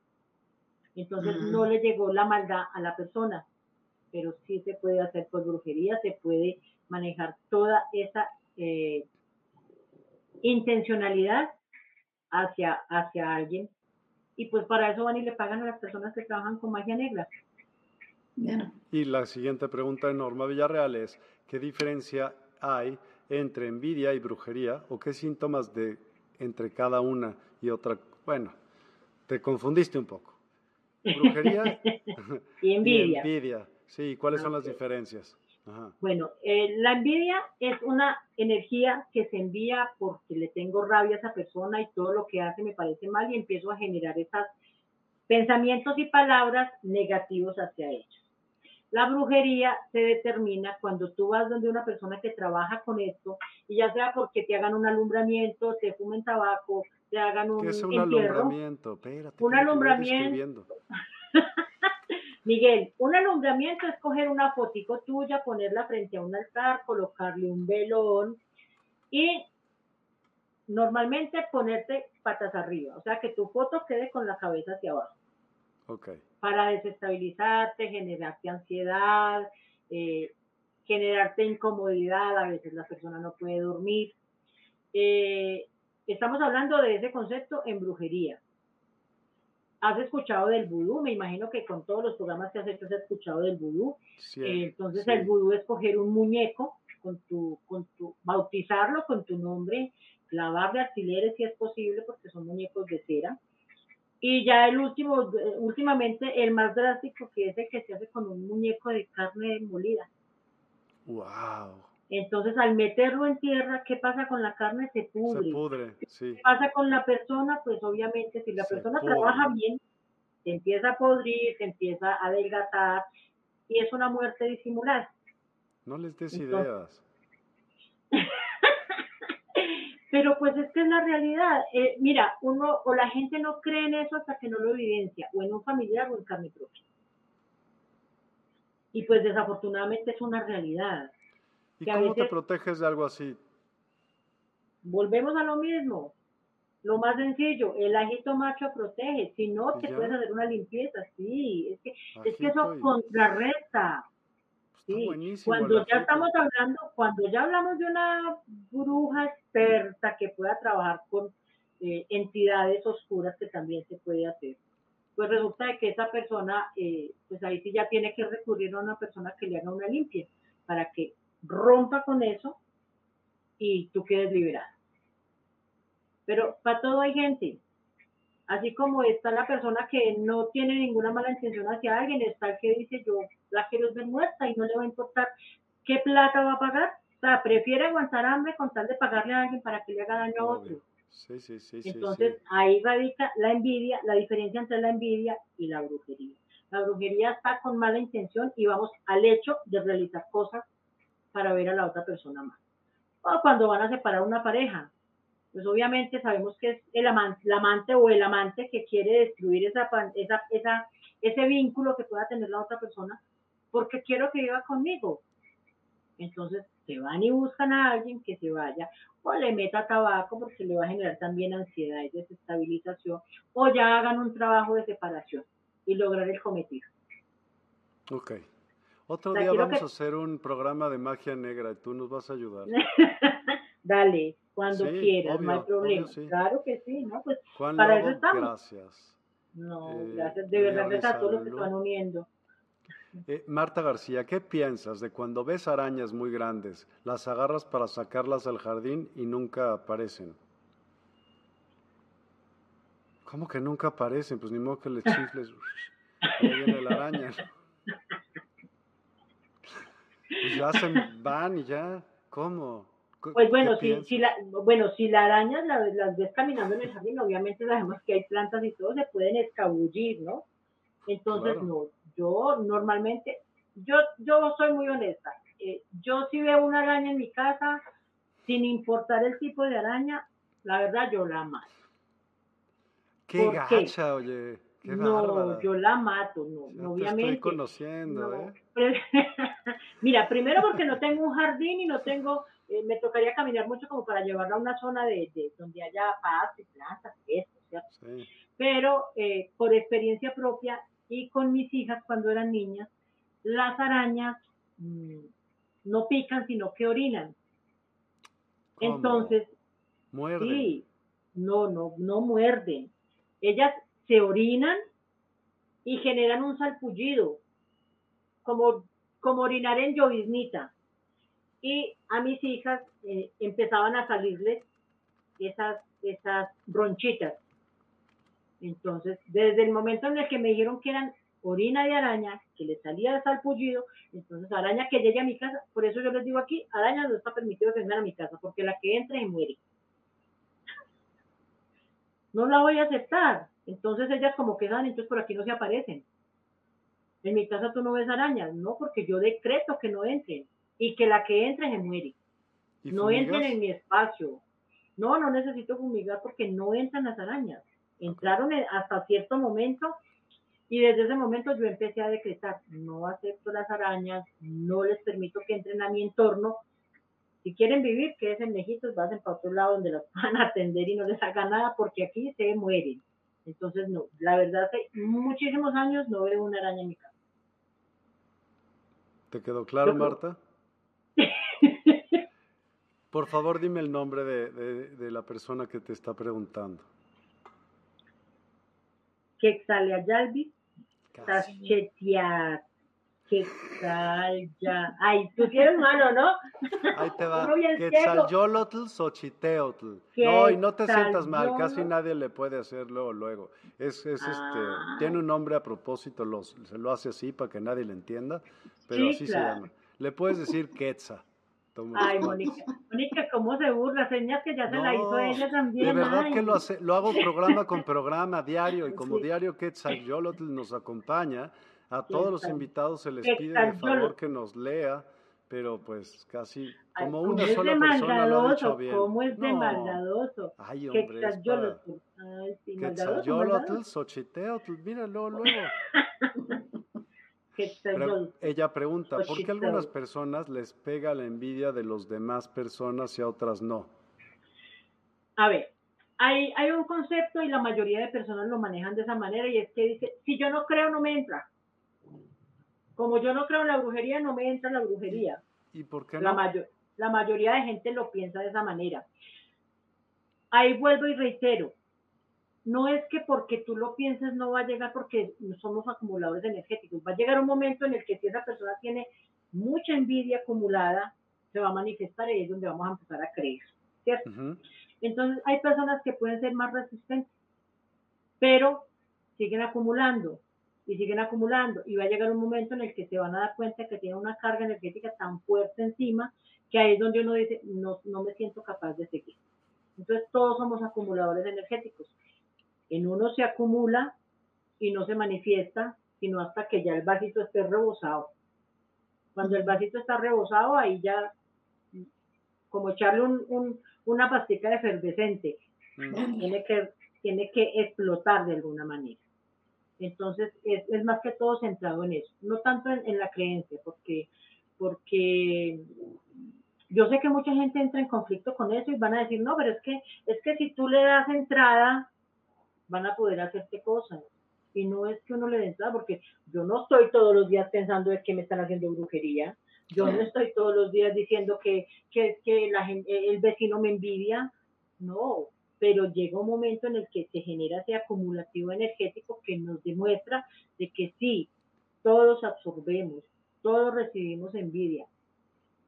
Es impresionante, a veces uno, mira, hasta las personas más humildes, a las personas que viven en la calle. bueno, aquí les decimos indigentes. Sí. Sí. Entonces, ¿en cuántas ocasiones no hemos visto a un indigente peleando con otro porque quiere quedarse en el sitio donde él duerme? Sí. Entonces no necesitamos tener plata, no necesitamos tener carro, no necesitamos tener lujo. Para envidia, no. Para generar envidia en el otro. Es que la otra persona envidia lo que tú eres, no es tu plata. Es lo que tú generas y lo que tú transmites. No es mm. las posesiones que tú tienes. ¿sí? Ah, la persona, absoluto, el, sí. el envidioso está envidiando tu energía. Sí, porque todo es energía, literalmente el que, está bien. El que tú sales sonriente o no sonriente, es que le das un saludo a otra persona y, la gente pensará y dirá, esta vieja no le pasa nada, no siente nada, vive muy bueno, viene con su buen mercado, no pasa necesidad. Nadie sabe con la sé que otro vive. el vecino puede ver que tú entras con tres bolsas y él dice, uy, compraron pavo y quién sabe qué comida rica trajeron vaya, mire, y es de pronto la ropita para lavar. 100. Sí, la mente, la mente. Es lo que suponer, el suponer es lo que puede dejarte envidias y atormentante, atormentarte de tantas estupideces que realmente ni siquiera fueron, ni pasaron, ni, ni, ni se tomaron la molestia muchísimas veces ni de verte. ¿Y cómo? Por eso, ¿no? Suponer es lo peor. Si tú vas y, llegas y, con mucho esfuerzo te compras un carro. Sí. Y tienes hijas lindas, lo primero que van a decir es, y la hija se consiguió un mozo que le dio carro. O sea, ¿por qué no piensan, por qué no piensan en su lógica natural? ¿Cómo hicieron? Qué rico yo poder tenerlo, poder lograr también eso. Pero la gente no se imagina, ni siquiera se toma el tiempo de decir, ¿Será que les toca pagar cuotas muy caras mensuales para pagar ese carro? Claro. ¿Será que les toca trabajar más? Eso, ¿será que les toca trabajar más para poder tener eso? Entonces, vuelvo y te repito, no es envidia hacia las cosas materiales que tú tengas, es envidia de ti, es de ti, de tu persona, de lo que tú generas, de lo que tú transmites. Eso es lo que mata al ser humano, la mente. Dice otra vez Quetzalcoatl Xochiteotl. Domino su nombre. Pero no me lo tomes a mal, yo lo repito diario. Ay, ay, Miguel, eh, mejor dicho, aquí utilizamos la palabra chicanero. Tú eres un chicanero porque puedes mencionarlo. ¿Qué es un chicanero, por favor? Cuéntame. Chicanero es la persona que se luce porque lo puede pronunciar bien. Ay, ya sé, pues a ver, trátalo de decir tú. Pues ya te lo leí. ¿Otra vez? Ya ves cómo no. Entonces, pues por eso ah. presumo que lo puedo leer, porque lo leo ya fluidito. Parece que hablo náhuatl. No, pues. ¿no? O sea, Quetzalolotl, Xochiteotl. Es dominante eso. Y es que, y es que, es que Pura práctica. La, lengua todo para pronunciarlo, ¿no? Ya sé. Dice ella, Quetzal, cuando te ponen ese alumbramiento, ¿Qué síntomas? Ah, gracias, Moni, porque yo ya iba a decir que si tomas tienes, no, pues. ¿Qué te tomas? ¿Qué Nos, lee, el nombre tan difícil y A ver, ¿qué dice ahí? Que si tomas, tienes. Así dice. Pero, pero ¿Cómo lo puedes detectar? Moni, ¿cómo, es que dijo? Qué nombre tan complicado y no puedes escribir qué síntomas tienes. ¿Qué onda? Es la neta, pues, ¿qué te digo? Pon, pon atención. Bueno, cuando nos hacen un alumbramiento, como pueden ver, yo siempre hablo de esos temas como en primera persona, porque Sí. sentirlo. Cuando nos hacen un alumbramiento, lo primero que empezamos a sentir, y es muy particular, no tiene que ser la menopausia en las mujeres que le suben sus calores, ¿no? En los hombres también pasa, entonces empezamos a generar un, una, un cambio de temperatura, sobre todo a nivel de cara, porque por eso ponen la foto patas arriba. Como rojo, como si se, tuviera la, se te subiera la Se te sangre a la cabeza. te exacto, se te sube calor, cambios de temperatura, te genera ansiedad, duermes mal, entonces empiezas a tener un sueño intermitente y en los momentos en que te despiertas eh, es como que tuvieras gusanos en el cuerpo, no te hallas en ninguna parte. Y si te están haciendo el alumbramiento para que dejes a tu pareja, pues obviamente uno lo que quiere es alejarse de su casa y alejarse de su pareja. Esos son los síntomas principales. Ok. Jessy CJ, ¿cómo se puede hacer para protegerse de un trabajo de brujería que sea heredado con las generaciones? Ay, ¿a poco se puede eso? Sí, señor. Tú y toda tu familia para siempre, de los siglos de los Sí. siglos. Sí, neta. Qué horror. La maldición, la maldición por Eso sí es odio, ya no es envidia. Sí, no, ay, no, pues es que entra todo, sino que todo partió de la envidia y ya luego se generó en odio. Pero Sí. es cierto, mira, cuando a una persona de generación, o sea, hay situaciones, vamos a plantearlo de esta manera. Eh, tus abuelos tenían terrenos, tenían fincas o, o- o haciendas, llaman allá, y tenían unas haciendas y todo, y resulta de que los hijos, o sea, de tus abuelos, eh, que está incluido tu papá, eh, empezaron a tener problemas por esas tierras, empezamos con la envidia. ¿sí? Sí. Resulta de que uno de los hermanos, o sea, uno de tus tíos, eh, por envidia, por rabia, se va y contrata a una persona que haga ese tipo de brujería para desestabilizar tu entorno familiar, para que tú no seas, o sea, tu papá no sea una persona próspera y su situación económica sea cada vez más mala, eh, hacen ese trabajo hacia tu familia, pero al hacerlo hacia tus papás, de rebote, le cae a los hijos, o sea, en este caso al hijo de, de ese papá. Y llevamos esa tradición, o sea, viene por tradición, por envidia y luego maldad, ¿cierto? Entonces, cuando a uno los, o sea, siguen trabajando a tu papá y le siguen haciendo cosas y, y siguen pagando para que sigan desestabilizándolo, porque hay algo que motiva mucho al ser humano y es la fe en que vamos a estar mejor y que mañana vamos a estar bien. Esperanza. Y resulta que tu papá tiene esa fe y sigue luchando y vuelve y se estabiliza un tiempo, pero vuelve y cae y lucha de nuevo. Esa persona por ese mismo sentimiento que tiene, cada que lo vea que está bien, va a volver a pagar para que vuelvan y le hagan mal. Mm. Cuando ya el papá está saturado de todo ese entorno energético, lo que pasa es que cae de rebote, como si yo echara en este pocillito y tuviera el pocillo lleno de cafecito y abro una llave, entonces empieza a childetear. ¿cierto? Y le va a caer a los hijos, porque ellos ya están saturados, ya no les entra más, pero todavía les sigue haciendo efecto. Entonces, cuando ya le cae a los hijos, ahí ya vamos por generación. Entonces, le afecta a esos hijos. Ahí tengo un, un caso particular y es que una, una clienta que vino, eh, ella era enfermera, y resulta de que su propio esposo la mandó a trabajar Para. para tenerla dominada y doblegada económicamente, entonces la que trabajaba era ella para mantenerlo a él y a su amante. ¿Cómo le hizo?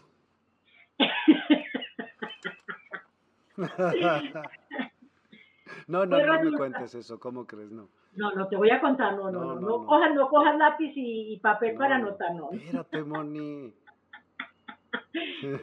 Moni, cuéntame ya y ya, ya conté- les cuento la anécdota. Dime. No, no, no, estoy, como dices, no cojas lápiz, subir las manos para que no voy a anotar nada. Ok, bueno. Entonces, en el caso de ella, cuando vino y se hizo un proceso de limpieza y de descarga energética, En la visualización aparece el niño que ella tenía.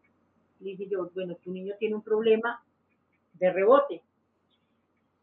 Y me dijo, ¿y cómo se manifiesta? Y le dije yo, tu hijo tiene un problema y le está afectando físicamente en la pierna. El niño confiaba, tenía seis años y el niño confiaba.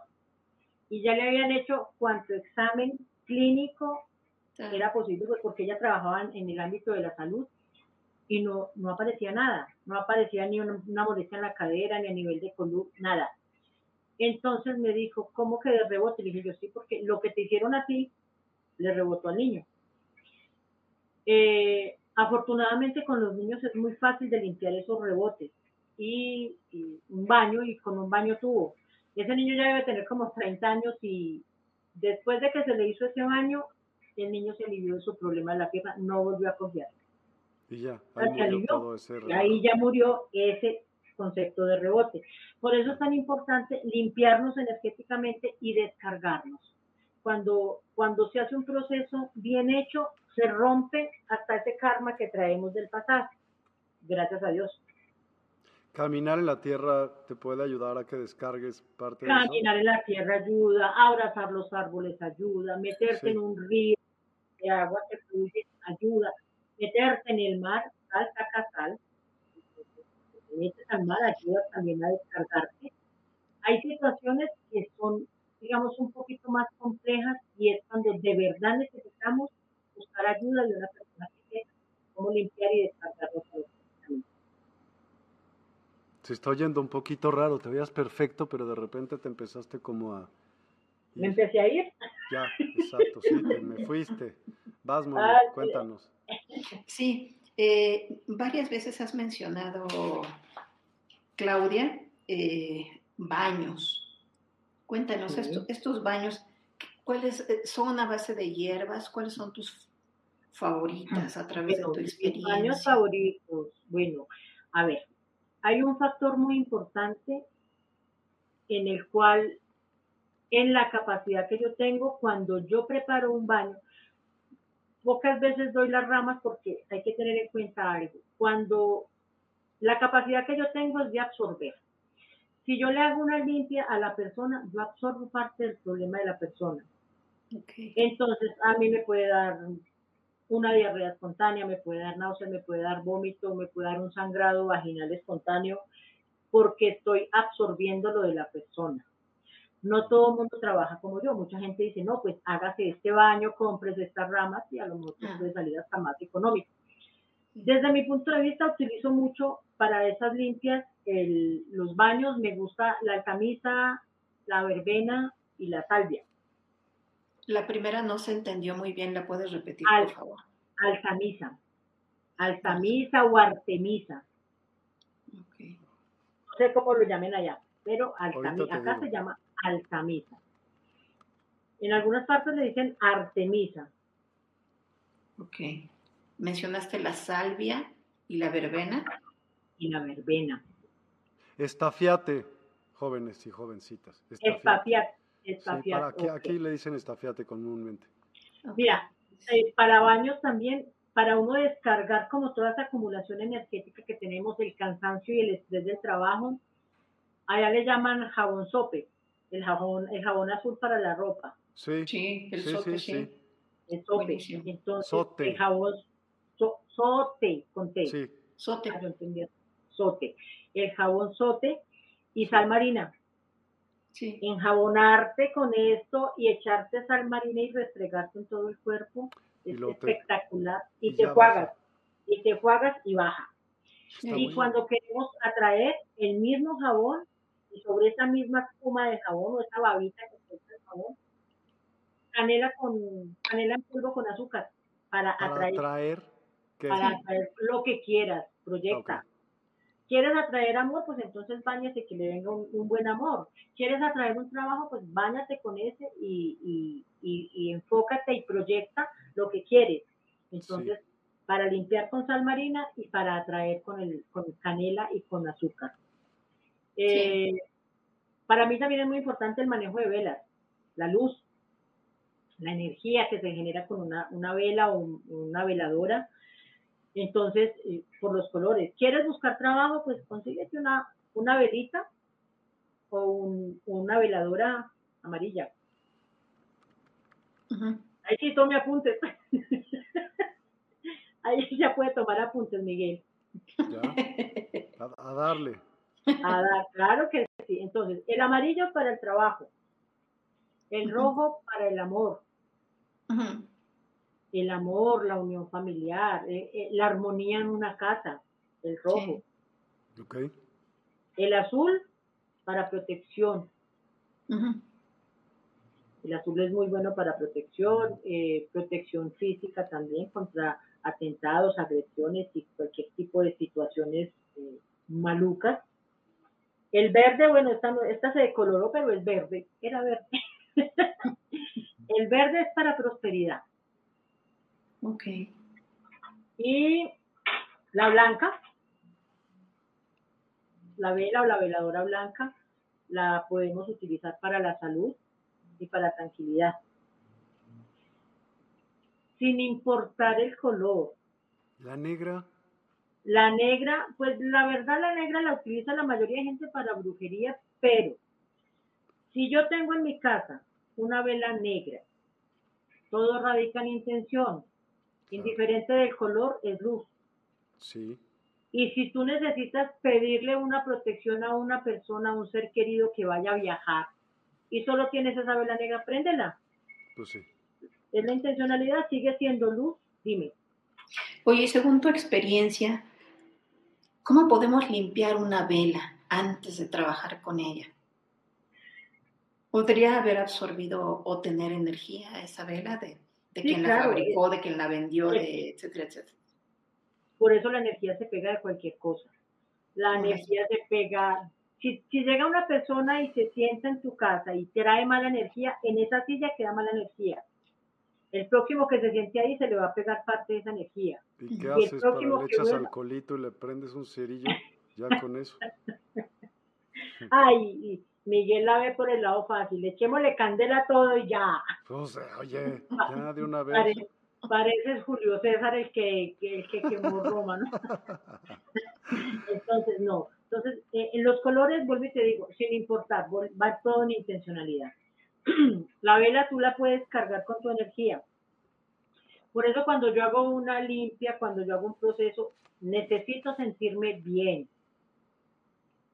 Te puedes descargar también así. Sí, pues ahí la avientas lo que tú quieres y luego la prendes. Sí, sí. La carga, la carga de tu energía con el solo hecho de tenerla en tu mano. Le puedes aplicar aceite. No tiene que ser un aceite fino, ni mucho.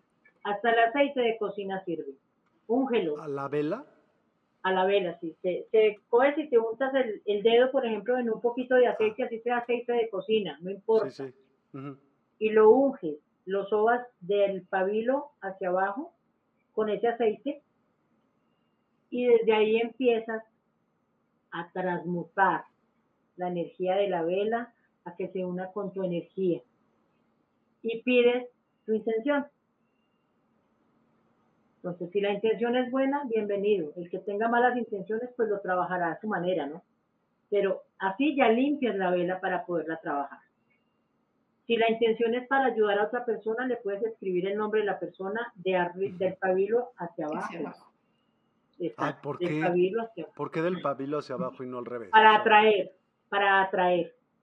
Ah, si tú vas a hacer algo para alejar, entonces de la parte de abajo hacia afuera, para sacar. Para alejar de abajo hacia arriba y para atraer, para de, atraer arriba de arriba hacia abajo, porque el fuego va quemando de esa manera, atrayendo la energía. Claro, buenísimo, gracias. Eso sí, para que veas, nunca lo había oído. Nunca. Dime. Adelante. Una pregunta. Eh, hay ciertas eh, tradiciones, o por ejemplo, aquí en México hay unos lugares, algunos, eh, por ejemplo, este centro religioso en en la Basílica de Guadalupe. Y hay esta tradición de que pues cada persona compra su cerita o su velita y hay lugares especiales en donde vas y lo pones y haces una petición, una solicitud. ¿Sí? ¿Qué opinas de eso? Eh, puedes tener la intención, la tradición, pero ¿qué pasa con todas esas intenciones, con todas esas velitas, con todo ese fuego? ¿Realmente podría funcionar o podrían esas intenciones cruzarse? ¿Cómo, cómo está ahí la energía? Cuéntanos cómo, cómo se maneja. ¿Podría no ser tan conveniente? Yo creo que volvemos al, al, tema del, del, inicio, la intencionalidad. Si tú vas y prendes la velita con una buena, bueno, es que normalmente la persona malintencionada no se va a ir a llevar a una iglesia una vela a pedir una cosa negativa. Eso se van para los cementerios o para otros sitios, ¿cierto? Entonces, de acuerdo a la intencionalidad, obviamente cada persona va con la intención y con esa petición. Yo soy del concepto de que a nivel energético no hay ni tiempo ni distancia. Entonces, todas las personas que llegan allá a colocar su veladora y tienen su intención, de alguna manera se activa, porque es una unión. Si todas son buenas intenciones, se genera un entorno de tanta energía que ahí es donde la gente empieza a hablar de milagros. Eh, la Virgencita me hizo este milagro, la Virgencita sanó a tal persona, la Virgencita, porque cuando hay más de una unión energética, hay más de una persona en comunicación, se genera un entorno energético. Nosotros tres en estos momentos estamos generando un entorno energético. Y todas las personas que se van uniendo a esta, a esta conversación están aportando su energía. Y como aquí estamos centrados en cosas positivas, entonces esa energía la podemos utilizar y transmutarla hacia ellos para que intencionen lo que necesitan en este momento. Porque no hay ni tiempo ni distancia, somos un canal. Y nuestro canal es generar cosas positivas para los demás. Así que a pedir. es el momento de pedir. Lili 472. Buenas noches, Lili. Dicen que cuando haces un mal, este se regresa siempre. Pero ¿en qué momento se regresa? Por ejemplo, si a mí alguien me hace brujería, esta se regresa hasta que yo me dé cuenta y se lo regrese. Pero, ¿cómo me voy a dar cuenta de que ese mal es brujería? Bueno, todo lo que yo les estoy hablando va desde mi concepto, desde mi aprendizaje, desde lo que yo he vivido. Cuando yo hago un proceso de limpieza y de descarga energética, el proceso actúa como el efecto rebote. Entonces, ejemplo, Miguel me dice, Claudia, quiero que me hagas una limpia. Quiero limpiarme, no sé si tenga algún trabajo de brujería, no sé si me hayan hecho algo, pero quiero que me limpie. Cuando yo hago el proceso, en el proceso, en el proceso, en la olla en el que yo hago el proceso, porque trabajo con fuego, eh, en esa olla aparece, si en algún momento te dieron una toma, que me imagino que sabes que es cuando le dan a uno alguna toma a nivel de ay, Miguel está novato. Oye, pues es que andas ahí brujeando, está bien. Este programa se debió haber llamado La Brujería y, sus cuates. no, pero, pero es que no es que una cosa va llevando a la otra. Sí, está muy bien. Dime, ¿qué es, ¿qué es la toma? La toma es, ejemplo, una mujer te quiere para ella y, y te da a tomar un poquito de su menstruación. Eh, Me encantó esa cara, Miguel. Me encantó esa cara. Esa es la maldad, la maldad radica en intencionalidad. Eso sí es una maldita, o sea, olvídate de mala, mala, mala de las malolandias. ¿Y cómo se lo pueden dar a uno? Pero es la verdad, o sea, la maldad está ahí. Entonces, ¿en qué te lo pueden dar esa cara que pone? No, pues, en el tamal. En el tamal. en un tamal con un chilito rojo. Obvio, en un jugo de jitomate o algo así. Unos frijolitos. ¿no? bueno, ok. en la mala intención. en lo que sea. Bueno, y ahí está la contraparte, Miguel. Okay. Un hombre le da semen a una mujer. No manches. Ok, bueno, entonces. Para el hombre, pues pues bueno, ya sabes cómo se lo tienen que sacar. Obviamente no estamos hablando de, relaciones sexuales ni de sexo oral, porque tú lo estás haciendo con consentimiento. La maldad radica en mala intención. El que el hombre va, se lo saca, lo guarda y luego se lo va a comer en un juguito de guanabo. de nopal. Por favor. y, que yo era seria. Ay, Dios mío. No, para nada, ya estamos muy divertidos. Adelante, entonces, se lo das. Entonces, bueno, se lo dan. Cuando yo hago el, proceso, eh, lo utilizo limones también para ese proceso de limpieza. Los limones se rompen y abren un agujerito y empiezan a suturar como si fuera una herida. ¿Y dónde lo pones? O sea, ¿le picas? No, no, no, yo, yo cojo los limones enteros, los rezo porque es que lo importante del proceso es el rezo. Y cuando el limón necesita o encuentra un trabajo, explotan. Suben unas llamaradas o el limón empieza a suturar como una herida. Y si es menstruación, sale el coágulo de sangre. O sea, lo que entró por tu boca sale ahí. Y el semen sale por, a través de los limones, sale ese residuo lechoso y queda el residuo lechoso de semen si en algún momento te dieron semen. Eh, hay casos en que son mujeres que están haciendo la limpia y les aparece menstruación. Una mujer le da menstruación a otra, si no es por amor, para bloquearla emocionalmente, para que no consiga nada. A través de la menstruación. Pero eso qué tiene que ver con que si se te regresaba o no, que ella le quiere regresar. A eso voy. Cuando yo hago eso y rompo y saco de ti todo lo que te han hecho durante toda tu etapa de vida, el ah, efecto, el efecto cauchito, le digo yo, es como si yo cortara el caucho de acá y por ley natural a dónde se va a ir. De regreso. Al que tiene la otra parte. No es la intención del proceso, pero el karma existe. Cuando yo rompo acá, se tiene energía, ¿no? Entonces, en ese caso, pues uno se va a dar cuenta. Yo nunca digo qué persona hizo el daño, porque el ser humano es vengativo, sí. Yo podría describir la persona o las pues, personas. qué bárbara. Eres una super adquisición, oye, super adquisición. Amén.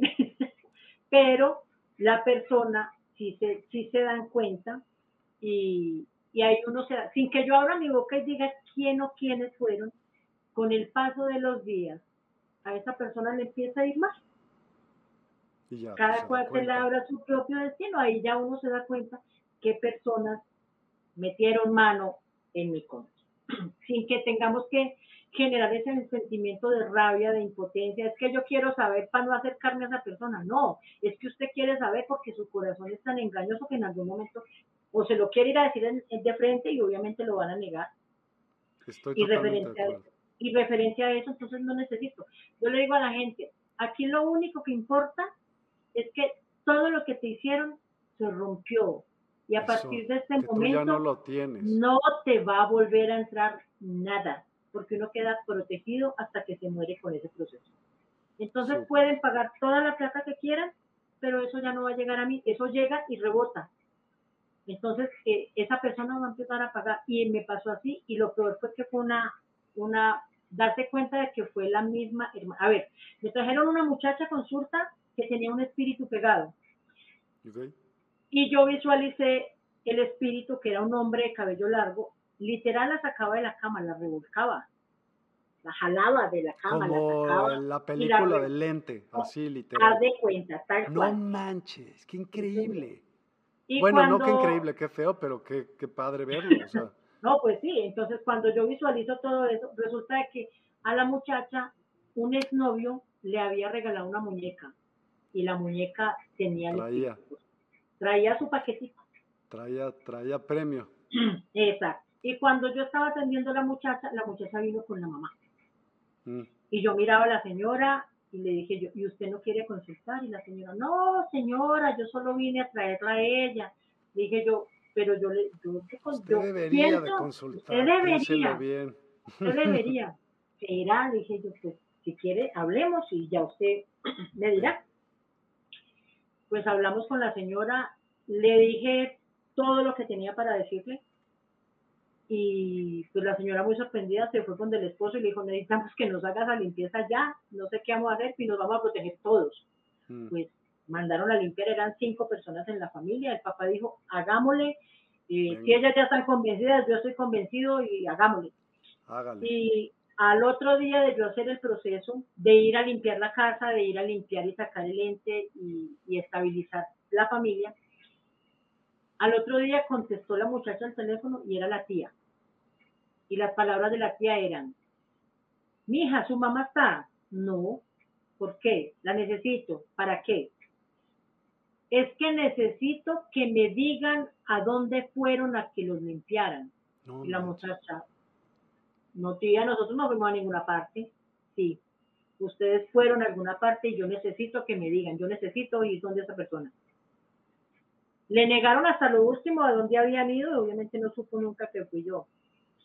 Y en una semana a esa señora y a su familia se le volvió el mundo. Todo. Ah, o sea, era la tía la que estaba la tía, mandando el... La tía y el trabajo principal se lo había mandado a la hermana y la señora siempre había tenido, había sido muy delgada de cuerpo. La infló. La mm. señora era gorda pero inflada. Cuando yo le hice el proceso, a los ocho días ella volvió a tomar, se desinfló. Entonces, y, la tía, pues me imagino que no le volvieron a hablar, pero vuelvo y te digo, yo no, pues, necesito ir a envenenar, yo no necesito ir a envenenar a alguien contra otra persona. Uno mismo se da cuenta, el, el, el universo es tan maravilloso que nos permite destapar esas ollas que están tapadas, darnos cuenta que personas tienen mala intención hacia nosotros. Entonces, ¿para qué nos vamos a envenenar? Preocupémonos por estar bien, por estar limpios, por sanar. Y, por hacer bien, también como haces mal, el bien también vuelve, todo regresa, todo regresa. Así es, así es. Maki Castillo, buenas noches Maki. Cuando la persona pierde la noción del tiempo y espacio, no sabe qué ocurrió en un lapso, pero al observarse está golpeado, ¿cómo saber qué energía fue? Bueno, yo sé que en México le llaman mucho, eh, este me subió el muerto, ¿no? ¿Golpeado? Hay personas que tienen un lapso, o sea, puede ser en un espacio de sueño, que están dormidos y no se dan cuenta de la situación. Hay espíritus como en el ente, incubos, que son espíritus sexuales, que pueden lastimar a la persona. O sea, el degenerado cuando podía hacer cosas era de los que le gustaba golpear y puede llegar a coger a una persona, entrarla en un estado de inconsciencia y por eso pueden aparecer golpes. Si la persona tiene sueños lúcidos o es consciente de que durante su estado de sueño, eh, en ese sueño recibe golpes o está en una pelea o en algo, eso también lo puede influenciar esa entidad hacerlo sentir que fue en el sueño. Y hay personas que de manera inconsciente pues se auto autolateran. Salud. Gracias. Se autolateran. se autolateran, entonces tendríamos que entrar a analizar las situaciones. Cuando la persona lo que tiene es un incubo, pues es fácil de percibir. En alguna ocasión fui a una casa y a mí me gusta filmar la casa antes y luego volverla a filmar después, de hacer el proceso de limpieza. Cuando yo filmé antes, pasé la cámara así por frente a un espejo que tenía un, espejo de cuerpo y en el reflejo del espejo se veía un hombre de camisa rayas así, cruzado. Y ese hombre a la señora tenía su esposo y la, la sacudía, la amarreaba, llevaba, había ido a cuanto sitio le habían indicado porque tenía ese problema desde muy joven y no habían podido ayudar. Yo le mostré en el video la imagen de, no se veía el rostro porque estaba, estaba frente a una ventana y era de día, pero sí se veía el cuerpo y el brazo. Cuando yo le mostré, ella le puso a llorar y, en, donde yo iba filmando la energía se desplaza. Entonces, por ejemplo, enfocaba hacia un cuadro y el cuadro era como si le pasara una burbuja por encima. Y era el espíritu huyéndome porque me huye. Donde yo llego y hay un espíritu, yo empiezo a recorrer la casa y si yo entro y el espíritu está en esta habitación, se siente cuando pasa el aire y se va para otro. Manejan desplazamiento huyendo. Cuando le hice la limpieza y se hizo la limpieza a la señora y la equilibré energéticamente y se quitó el problema de encima porque nunca más la volví a molestar y se limpió la casa, volví a hacer eh, el recorrido y todo estaba tranquilo. La cámara nunca volvió a perder el enfoque, nunca se vio la burbuja. Eso indica que es un trabajo bien hecho. Entonces, la energía está ahí y los incubos hacen eso. Y hay casos última, hace algunos años una muchacha me parecía muy casual porque ella me decía que, que cuando ella despertaba, eh, él, era tan educado el, el, el, degenerado ese que le dejaba los cucos dobladitos a los pies de la cama. Los calzones, son cucos. Calzones. Ya. Le dejaba los cucos, ah, no tan decente, ¿no? Fue mi aprovecho, mi aprovecho durante el sueño pero le dejo los, los calzones dobladitos. Pero sí, he tenido mm. varios casos de, de, de incubos y hubo uno en particular en que la señora ya era mayor, tenía como 45 años, y le dije que si quería que le quitara el incubo y me dijo que no. Se enamoró del incubo. No manches, qué buena onda. Sí, pues bueno. Hay un roto para un descosido siempre, pues qué. sí, pero no, me dijo que no arañas energéticas, no existen físicamente. Ah, ella hablaba de unas arañas energéticas y que las echas al jardín y entonces que por qué no las ves. Ah, ya. Bueno, a nivel energético, pues no solamente están las arañas, ¿no? Cualquier tipo de bicho. Si es algo energético, le pueden enviar a uno, ver las arañas uno en, en un momento para generar como ese terror y ese pánico a esa situación y se desaparecen porque es eso, eso es como el poder que tiene alguien a nivel mental de dominar la mente de esa persona y hacerlo ver algo que no es. ¿Por qué malo? Yo no entendí. Bueno, pues algo que habíamos comentado, pero qué malo, pues. Ha de haber sido de tu nombre. Exacto, jajaja, ja, ja, exacto, yo creo. Isabel Olivas, últimamente he tenido visita de dos escorpiones y alguna que otra araña. ¿Es verdad que significan enemigos ocultos?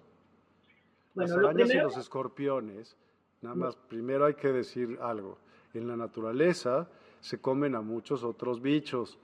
No es que sean tan malos. Y un escorpión, pues, ¿qué hace? Recoge la suciedad de tu casa. No es realmente un, un ser malo. Ahora, salvo lo que diga Claudia. No, no, no, no, no. Vuelvo y te digo, mira, yo soy a mí me gusta analizar todo. Antes de dar una, una definición, a mí me gusta analizar todo el entorno de la persona y por eso profundizo tanto y por eso una consulta conmigo es demorada. No desde que llegó lo atendí hasta luego y vuelve a pedir otra cita. No, yo procuro que se vaya con todo claro. En ese aspecto de, de los expresiones, pues lo primero que tenemos que analizar es en qué espacio vivimos. Si tenemos cerca monte, eh, jardines y de todo, porque es más propenso para ellos, ¿cierto? Si es un edificio, por ejemplo, y llegan a un apartamento a un octavo piso, pues ya pensémoslo, ¿cierto? Ya ahí puede haber mala intención de alguien. Y sin importar el animal que sea, siempre si va con mala intención, pues va a llegar a generar eso en el entorno. Entonces, lo primero que tenemos que realizar es el espacio donde vivimos. Sí, porque pues imagínate, uno en una tienda se va a encontrar escorpiones, arañas, ratas, culebras y de todo, ¿cierto? Pues, de acuerdo al sitio donde uno viva, tiene que analizar primero ese punto para poder determinar si es una mala energía o si son animales que están en el ambiente. Claro. Eh, aquí deberíamos haber dicho un chiste porque todos se ríen, pero ya pasó rato. Buen humor, Miguel, sí. Los ángeles andan traviesos hoy, ok. Cristal, ¿el alumbramiento es diferente a velación? Es muy similar, es muy similar. Eh, bueno, es que aquí, aquí lo llamamos como alumbramiento, nos están alumbrando. Allá le pueden llamar velación, pero es lo mismo, todo lo que incluya una veladora o una vela. Ok. Ya tomamos el cuaderno, Sara. Los baños de sal, ¿cómo se hacen y en qué momento? Los baños los puedes hacer cualquier día de la semana. El día que te sientas más cansado, que llegues más agotado, que, sientas que no quieres nada, entonces ese es el perfecto. Eh, métete a, la ducha, date un baño normal, como siempre. No, no, tiene que ser diario. dice, con jabón sote diario, pues te vas a hacer como un poco rasposa, ¿no? No, para nada, porque al, contrario, al sobarte la sal marina, eh, te vas a hacer Ponte también un poco de, ¿cómo se llama? El suavitel o ese suavizante, ¿no? Para que... No, la sal marina te va a hacer una exfoliación y te va a dejar la piel suavecita, no pasa nada. Pero, por ejemplo, eh, lo puedes hacer el día viernes, que ya has trabajado toda la semana.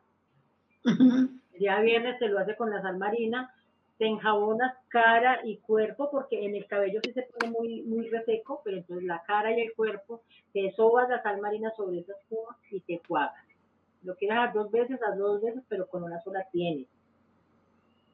Y por ahí el martes o el lunes te aplicas la canela con azúcar para que sea una semana maravillosa en tu trabajo, haya prosperidad, lleguen cosas buenas, lleguen noticias y lleguen personas buenas también a tu vida.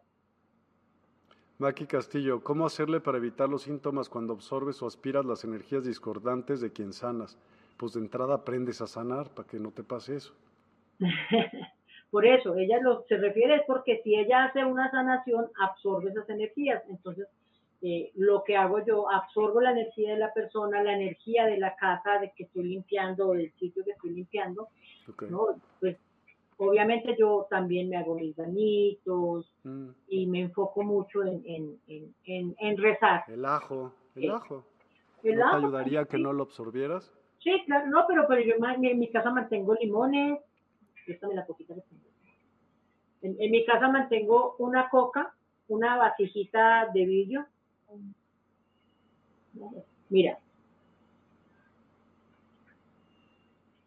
Una vasijita de vidrio con limones. Limones impares y agua.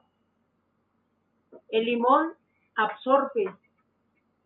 Entonces, si atiendo gente y vienen cargados negativamente, el limón va a absorber y me va a proteger. Entonces, también me cuido de esa manera. Ok. Maki Castillo, ¿qué protección ponerse antes de absorber energías discordantes en una sanación? Pues como la misma pregunta. Sí, pues de acuerdo a lo que tú vayas a hacer, a lo que necesites sanar de la persona, si tú absorbes muchísimo, pues vas a empezar como a asimilar esa misma energía. Entonces, si tienes un talismán, si tienes un anillo, me gustan los anillos de plata, para absorber energías. Eh, Los cuarzos. Sí, eso depende, como te digo, de, lo que tú creas. La obsidiana, la turmalina. Sí. Hay cantidad de cuarzos que tú puedes utilizar también para eso. Eh, en su defecto, la sal marina, el solo hecho de que tú cojas sal marina en tus manos y la sobes, listo, ya estamos descargando. Estamos cortando esa energía que estamos absorbiendo de alguien para ayudarle a sanar y, podemos y podemos eh, eh, limpiarnos súper fácil con eso también. Lulu Metzan, ¿qué pasa eh. si la vela se apaga y por más que intentas no logra mantenerse encendida? Cierras la ventana. Hay mucho aire. Ahí todo radica en intencionalidad si tú tienes una buena intención y la vela, ejemplo, vas a poner la vela para ayudar a alguien o para que alguien piense en ti, porque todo va en intencionalidad, y choca contra esa energía, entonces ahí ya tenemos que analizar si esa persona por la que estás intencionando esa vela eh, puede tener una contra o un trabajo que no le permite que llegue una buena intención. Eh, y si estás de pronto ungiendo la vela con aceites o con canela o miel, pues lo que debes de hacer es aplicar eso, ese aceite y esas cositas por lo menos un centímetro abajo de la vela. Lejos, o sea, lejitos, por acá abajo, de acá para abajo. Porque si lo haces acá arriba, obviamente, y le aplicaste miel, la miel va a ser un caramelo entonces se puede apagar la vela. Entonces es factible que se apague la vela y lo mejor que puedes hacer, esa, esa velita no va a ser funcional para lo que tú pretendes, entonces a poner otra. Es lo mejor, cambiarla. Maki Castillo. Ah, entonces hasta en las relaciones sexuales se intencionan los amarres. Claro que sí, porque es que si la pareja quiere tener al hombre dominado, puede hacer cualquier cosa de amarre, no solamente la menstruación, hay otra forma de amarrar. Y mm, a veces lo justificamos en el amor. Es que lo amo. No, eso no es amor. Cuando una persona quiere tener a otra obligada, eso no es amor. Eso es posesión, eso es dominio. Sí, eso es, eso es dominio. O sea, ahí no se, ahí no se vale, ahí no es valedero la palabra amor. Cuando tú amas, está contigo y uno está donde claro. Y, si, y si quiere estar contigo, ahí va a estar. Y si no, hasta luego, con un placer, que le vaya muy bien. ¿Qué se puede hacer? Entonces, eh, no, no, a veces tratamos de justificar las cosas en, palabras bonitas. Pero es una buena pregunta. De la Adriana dice, buenas noches, ¿las limpias se pueden hacer a distancia? Claro que sí, yo tengo clientela en muchas partes fuera de Colombia y vuelvo y le repito, a nivel energético no hay ni tiempo ni distancia. Y se puede hacer con una foto o haciéndola en una videollamada, que la persona vea el proceso. La persona estaba consciente y no se acuerda de nada, compartido. Gracias, Lulu. Muy bien. Bueno. Salud, muchas gracias. La, ella nos está contando de la persona que apareció con los moretones. Esa. Ahí también nos toca tener en cuenta, así como hay brujas, hay brujos. Y a los brujos les encanta hacer chupones y que la persona aparezca con sus morados o arañazos. Entonces, eh, los hombres no se salvan. Dicen que las mujeres somos las más brujas, eso es falso. Hay hombres también que son peores. Entonces hay hombres que tienen esa capacidad. Normalmente los brujos, pues obviamente pueden eh, viajar en astral y hacer todas sus hechorías. Y yo sé que allá también se conocen mucho los nahuales, que son los que se transforman en animales, en, cualquier tipo de animal. Eh, entonces, todo depende, vuelvo y te digo, del enfoque. Ahí toca profundizar y mirar en, en, ese momento de consulta, de canalización, porque es una canalización, porque estoy entrando en, el cuerpo de otra persona y por eso visualizo eh, situaciones, eso es lo que me ayuda a mí a entender qué es lo que debo hacer y cómo debo proceder. Norma Villarreal, ¿poner limones partidos en cuatro con sal marina está bien o tiene otra intención? no, no también. ¿Sí? Sí, no, no. A ver, yo en, el agua los echo enteros. Pero hay gente que les gusta partirlos en forma de cruz y se les puede echar la sal marina o utilizan también la sal marina con vinagre para limpiar, porque hace un efecto muy particular, entonces genera una limpieza también. Todo lo que tú hagas en pro de tu bien, bienvenido. Porque es que eh, uno escucha cantidad de cosas y hay gente que escucha muchísimos programas, entonces dan cantidad de recetas. Lo quiere hacer y confía en eso, hágalo. Algún cambio va a notar, porque lo estás intencionando con buena, eh, de buena manera. Entonces, eh, eso depende de lo que escuches y lo hagas. Igual, estamos en, en el tiempo también de hacer y probar y si lo pones con sal marina y sientes que se armoniza la casa y todo empieza a fluir para todos los miembros de la casa, bienvenido con sal marina. Si lo quieres hacer con el agua, inténtalo también. Venga, mi mono. en varias culturas existe esta tradición de, limpiar tu energía, tu cuerpo, pasar un, huevo. Pero la pregunta es esta. Eh, mucha gente dice, ay, y, lo abres y a ver qué tiene. Y, y, escuché a otra persona que decía, jamás se te ocurra mirar lo que hay, porque ese daño se te puede regresar. ¿Qué, en tu experiencia, qué, qué opinas de esta forma de limpieza energética? Bueno, mm, la verdad yo no lo acostumbro mucho, pues por tradición aquí nunca se ha manejado eso. Sé que ah, eh, hay otras partes donde sí lo hacen, y por ahí he visto muchos videos en los que supuestamente limpian eh, con el huevo y lo echan luego en un vaso o en el baño y sale supremamente negro, podrido y de todo. no he tenido esa experiencia. Yo creo que zapatero a tus zapatos. No me voy a poner a experimentar con algo que no tengo el conocimiento para hacerlo. Entonces me vería muy rara pasándole el huevo a alguien. Pero eh, respeto como lo hagan las otras personas. Si es cierto, perfecto. Mira, hay, eh, hay personas que eh, cuentan que les hacen una limpia o les dan a, a, beber algo y la gente vomita y que le salen ratas o pedazos o pedazos de pelo enredado y no sé qué. Eh, yo soy tan desconfiada que yo misma digo, eh, pues nunca me ha pasado con las personas que han venido a la limpieza, de pronto una babasa de un color raro, nunca les doy una toma antes porque pues, les puedo dar un purgante, es, muy simple, Miguel y, y Mónica. Aquí hay una frutica que se llama avellana y con que tú te muerdas un pedacito de la cascarita, eso te genera una diarrea y un vómito que te crees morir. Y la gente malintencionada o los que abusan de la gente con estas capacidades, les dicen que, que ahí están botando el mal. Pero es un diurético. Entonces, qué difícil es coger la avellana, pelarla y echarla a hervir en un poquito de agua y les dan a tomar y dicen que es agua, pero ya viene impregnado de la avellana. Imagínate eh, la diarrea y el vómito tan horrible y con eso pues le hacen creer a la gente que están buscando todo el maleficio ahí.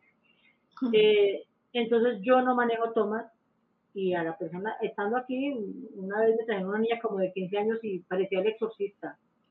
Le agarró vómito, empezó a ponerse pan, le dije yo, ¿vas a vomitar? No señora, vas a vomitar. Bueno, alcanzó a llegar y eso en el baño parecía el exorcista, eso vomitó para todos los lados, le tocó a la mamá ponerse a ayudarme a limpiar. Pues es relativo. Entonces, eh, en cuanto al, al, proceso de las limpias, cada persona es diferente. Hay gente que reacciona de una manera y hay gente que reacciona de otra. Entonces, en el proceso de la limpia, obviamente tú vas a expulsar. Entonces puedes expulsar por la orina, puedes expulsar por, por el popó, pues normal, o te puede dar vómito. Pero nunca me ha salido ni una rata, ni nada de eso. Pues Entonces yo le digo, ay, no, es que, es que a mi tía le, dijo que le salió una rata. Dije yo, y su tía estaba sola en el baño. Ah, no, que el, señor que le estaba haciendo la limpia estaba al lado de ella. Y le dije yo, y pues es que, permítame dudar, porque es que, ¿quién vomita con los ojos abiertos? Mm. No se puede. vomitando, tú haces esto y la arcada y cierras los ojos. ¿Y qué le cuesta a esa persona que le está engañando tirarle una bendita rata muerta ahí en la coca mientras que ella vomita? Y luego decir, mire lo que votó. Vuelvo y te digo, mi punto de vista y soy muy desconfiada. Entonces digo yo, nadie va a vomitar con los ojos abiertos. Y si la persona es malintencionada y solo está buscando un beneficio económico, pues le puede tirar ahí cualquier cantidad de cosas y la otra persona pues le va a creer pues sí, porque es que yo tenía la ponchera aquí al lado donde estaba vomitando. No, no, no. Entonces, eh, eso y lo del huevo, no sé. En algún momento, en algún momento, pues vi lo del huevo y, y, lo intenté, pues el huevo me salió normal y dije yo, no, eso no es lo mío, eso yo no, no lo voy a hacer. No, no me voy a meter a, a pasarle el huevo a nadie. Claro. Sara, ¿es bueno llegar de algún lugar y quitarte la ropa que traes para que no se queden las malas vibras en tu casa? Hay muchas personas que lo acostumbran. Como sabemos, en, en, en la energía se pega de todo. Y lo que te dije ahora, si una persona llega y se siente y tiene mala energía, todo el que se siente en esa silla va a tener mala energía. Entonces, con que puedes limpiar con un poquito de esa, eh, y se puede limpiar eso, agüita bendita. Eh, los zapatos, los zapatos arrastran todo lo que viene en la calle. Y pues mira en Japón, en Japón, en esa parte, en, esas, en esos países orientales, para ellos es importantísimo llegar y quitar de los zapatos, dejarlos afuera o en una latinita que tengan y ellos entrar en arrastraderas para la casa, porque saben lo que arrastran en sus pies. Mm. Pues no hay más no, no hay más preguntas hasta ahorita. Pero lo que podríamos hacer, y para algo de una finalización, es, y aparte, pues ya que presumiste tanto de las cartas, ya tengo muchísima curiosidad, a ver si podemos dar este, un mensaje que nos sirva a todos los que estamos y vamos a escuchar el programa después Referente a las cartas. Claro. No, eh, yo creo que para mí las cartas son un método de advertencia. Ah, no, entonces. Las cartas, no, las cartas, escúchame. Para mí, las cartas son un método de advertencia porque nos permiten visualizar cosas del presente, cosas que pasaron recientemente y enfocarnos a futuro, en el cual nos pueden advertir de situaciones que podemos evitar. En las cartas, a excepción de una noticia de muerte, todo lo puedes cambiar. Y por eso las cartas nos amplían el panorama y si yo te digo en una situación de las cartas, que va a un negocio con una persona de tal manera, no te lo recomiendo porque puede haber pérdidas, queda a tu criterio si me prestas atención a lo que están diciendo las cartas o haces el negocio y luego te sale mal y se te advirtió, ¿cierto? Entonces, el proceso, ese en cuanto a las cartas del naipe español, que me gusta mucho porque amplía mucho el panorama. Pero también tengo unas cartas de ángeles, un tarot angélico, que lo uso de una manera más sencilla porque este es el que utilizo para mi programa. Entonces, son carticas de ángeles. Normalmente dan consejos buenos o advertencias, ¿cierto? Y si tú me lo permites, pues saco tres carticas a tu nombre. ¿Te interesa? Te lo permito, sí. ok, Miguel. Vamos a mirar qué nos dicen los angelitos para ti. Y si Mónica también me permite, pues también miramos los angelitos para ella ya como para culminar el programa, porque eh, como te das cuenta, aquí lo que hay es tela para cortar. Sí, ya vi, está buenísimo. Bueno, Miguel, aparece el angelito de la salud, el cual nos indica que hay una preocupación a nivel de salud, pero no tuya, puede ser en el entorno familiar. Tienes algunos proyectos en estos momentos y vienen oportunidades. Entonces, se van a abrir puertas para ti, hay puertas abiertas para todos los proyectos que tú quieras. ¿Sí? Estas son tus tres cartas que te salieron. Esta carta es la que nos está marcando las las oportunidades que se van a dar para ti.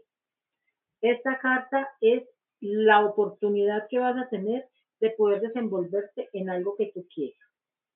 Y esta carta es la carta de la salud. Esa carta de la salud cuando sale yo puedo sentir si es un problema de la persona que está consultando o de alguien del entorno, la cual te va a generar un poquito de preocupación, pero no va a ser grave. Ya eso tú lo confirmarás después, ¿no? 100%. O sea que todo bien. Van, van a, mí lo que más me quedo es con van a venir oportunidades, es lo único que... Total. Y la persona y la persona de la que te vayas a enterar que vaya a estar enferma no va a ser una situación grave, va a ser una situación manejable, entonces cero preocupación. Venga, buenísimo. Ahora mi Moni. Moni, vamos a mirar qué nos dicen los angelitos para ti. Bueno, Moni, eh, me dio dolor de cabeza. Has estado con preocupaciones últimamente a veces te estresas un poquito, querida. Ante esas preocupaciones viene un angelito que te va a generar armonía, vas a entrar en calma, vas a empezar a, ver nuevas oportunidades. También van a haber puertas que se van a abrir para ti. Este es el angelito de la armonía. Este también nos van a mostrar caminos. Hay una intencionalidad de, de cambio, como de irte para otro lado solamente así sea pensado, las cartas lo marcan. Una cosa es pensarlo y otra cosa es desarrollar la idea. Entonces se pueden abrir esas posibilidades de cambio. Y este es el angelito de la libertad. Esta libertad nos está indicando que vas a romper algo que te está afectando, pero que te va a generar tranquilidad. Si es un cambio de trabajo o es un cambio a nivel de relación, porque también podemos manifestar ruptura a nivel de relación y nos sentimos liberados, entonces viene esa etapa de liberación también para ti. Fabuloso. Muchas gracias. Y bueno, evidentemente todo el mundo quería mensajito, pero pues creo que ya es, es no es tiempo. ¿Podríamos dar un mensaje general a los que vean despierta? Bueno, a, las personas que ven despierta, pues vamos a mirar como algo general que nos marcan los angelitos y cada uno va a asumir de ahí lo que, lo que considere más importante. Bueno, vuelve y nos sale el angelito de la libertad, lo cual nos indica que de todas las personas que están conectadas, se van a generar esos cambios, ya sea a nivel laboral o rupturas hacia personas o a nivel emocional, pero que van a estar bien. Esos, esas rupturas son importantes. Para algunos otros van a venir un crecimiento espiritual, un aprendizaje y una aceptación del ser, del yo soy. Y para algunos otros nos están anunciando viajes. Entonces los que tengan proyectados viajes, a empacar maletas y nos fuimos. Buenísimo, pues increíble de verdad, me encantó, la pasé brutal, eh, tienes mucho que, que puedes compartir y esperemos tenerte muy pronto de nueva cuenta aquí en Despierta con los brazos abiertos. Con todo gusto, mil gracias a ti por la invitación, por abrirme las puertas de, de tu casa, a Mónica también mil gracias por compartir con nosotros. Obviamente soy muy habladora, Mónica casi no habló, qué pena con usted. es perfecto. Y, y, tenemos también, este, este programa se va a muchas, muchas fuentes, se va a podcasts y demás. Entonces, para aquellas, hemos puesto tus datos durante todo el programa, pero para, para, las personas que no lo ven, ¿podrías decirlos en viva voz para que puedan también eh, gozar de tu consejo y demás artes eh, exóticas que haces? Ay, claro que sí. Eh, me pueden buscar en exóticas, ahí, ahí sí exótica. Bueno, sí, yo soy algo exótica. bueno, me pueden buscar en, en, Facebook, Instagram y YouTube como Zona Paranormal. Eh, para mejor indicación pueden colocar Zona Paranormal Manizales, entonces ahí ya va a salir la, la, que es la mía. Y pues obviamente durante las transmisiones pues ya los que me pueden ver ya van a reconocer más fácil la página. Eh, y los que se quieran comunicar, que quedaron interesados en una consulta conmigo, pues entonces se comunican al WhatsApp más 57 316 873 1116. Te lo repito, más 57 316 873 1116. Entonces, eh, ahí me pueden escribir y pues ahí ya los que quieran aventurarse en a que me les meta al rancho, pues bienvenidos. Muchas gracias. Eh, no, con todo dice Cristal, yo otro viaje. Muy bien. Sara, muchísimas gracias por toda esta charla, bastante interesante y por el conocimiento compartido de los tres. Los admiro y reitero mi agradecimiento. Muy buenos tips y aprendizajes. Bendiciones de luz. Gracias, Sara, Amén. igualmente. Amén, igualmente. Isabela Olivas. ¡Yay! Gracias, gracias, gracias. Amén. Lili 472, súper, se me fue volando el tiempo, me encantó. Gracias a los tres, gracias a ti. Lulu Metzán, gracias por todo lo compartido. Abrazos a todos. Zona Paranormal, si quieren realizar alguna consulta, pueden escribirnos al WhatsApp, más 57 316 873 1116. Y esta es mi productora. Yo sé. Cristal Carrillo, gracias, gracias, gracias. Moni, por favor, tus datos de contacto. Claro, con mucho gusto. La página de Facebook donde me pueden encontrar es Pon tu bienestar en manos de un ángel. Estoy en www.enmanosdeunangel.com. En Instagram me encuentras como Mónica Coronado Logo con doble O, pero esas cosas quedan opacadas con el brillo del pequeño Mickey, que ya está aquí con nosotros. Este pequeño angelito que, que llena de luz la Universidad del Despertar con su ternura, con su sabiduría. Todos los lunes, no te lo pierdas, de 11 a 12 de la mañana hora de la Ciudad de México, y ayúdenlo porque anda perdiendo sus plumitas de, de, tanta energía que utiliza para ayudarnos y recuerda que solo las recupera con nuestras buenas obras. Y no te pierdas la, toda la programación de la Universidad del Despertar. Muchísimas, muchísimas, gracias. gracias, de verdad. Y a todos los que nos acompañaron hoy, muchísimas gracias. Que tengan una excelente noche. El día de mañana tenemos dos programas, uno a las 5 de la tarde, que se llama La conciencia biológica con la Escuela Nuevo Paradigma. Y en la noche vamos a hablar de ovnis con Carmen Soto. Así que a todas las personas que les gusten los ovnis son invitados para verlos el día de mañana. A todos y cada uno de ustedes, muchísimas gracias por su participación, por su tiempo y por su espacio. Muchísimas gracias. Que descansen y muy, muy buenas noches. Mil gracias y bendiciones para todos. Chao, chao. Chao, chao. Despierta tu conciencia. Exploremos cómo comprometernos con nuestra conciencia para experimentar una transformación interior y vivir una vida más plena y consciente. El compromiso con la conciencia comienza viviendo en el presente. Deja de lado las preocupaciones del pasado y las ansiedades del futuro. Enfócate en el aquí y ahora y descubre la belleza y la conexión en cada momento.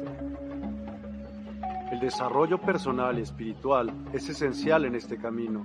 Dedica tiempo a conocerte a ti mismo, descubre tus valores, creencias y nutre tu crecimiento interior a través de prácticas como la meditación y la reflexión.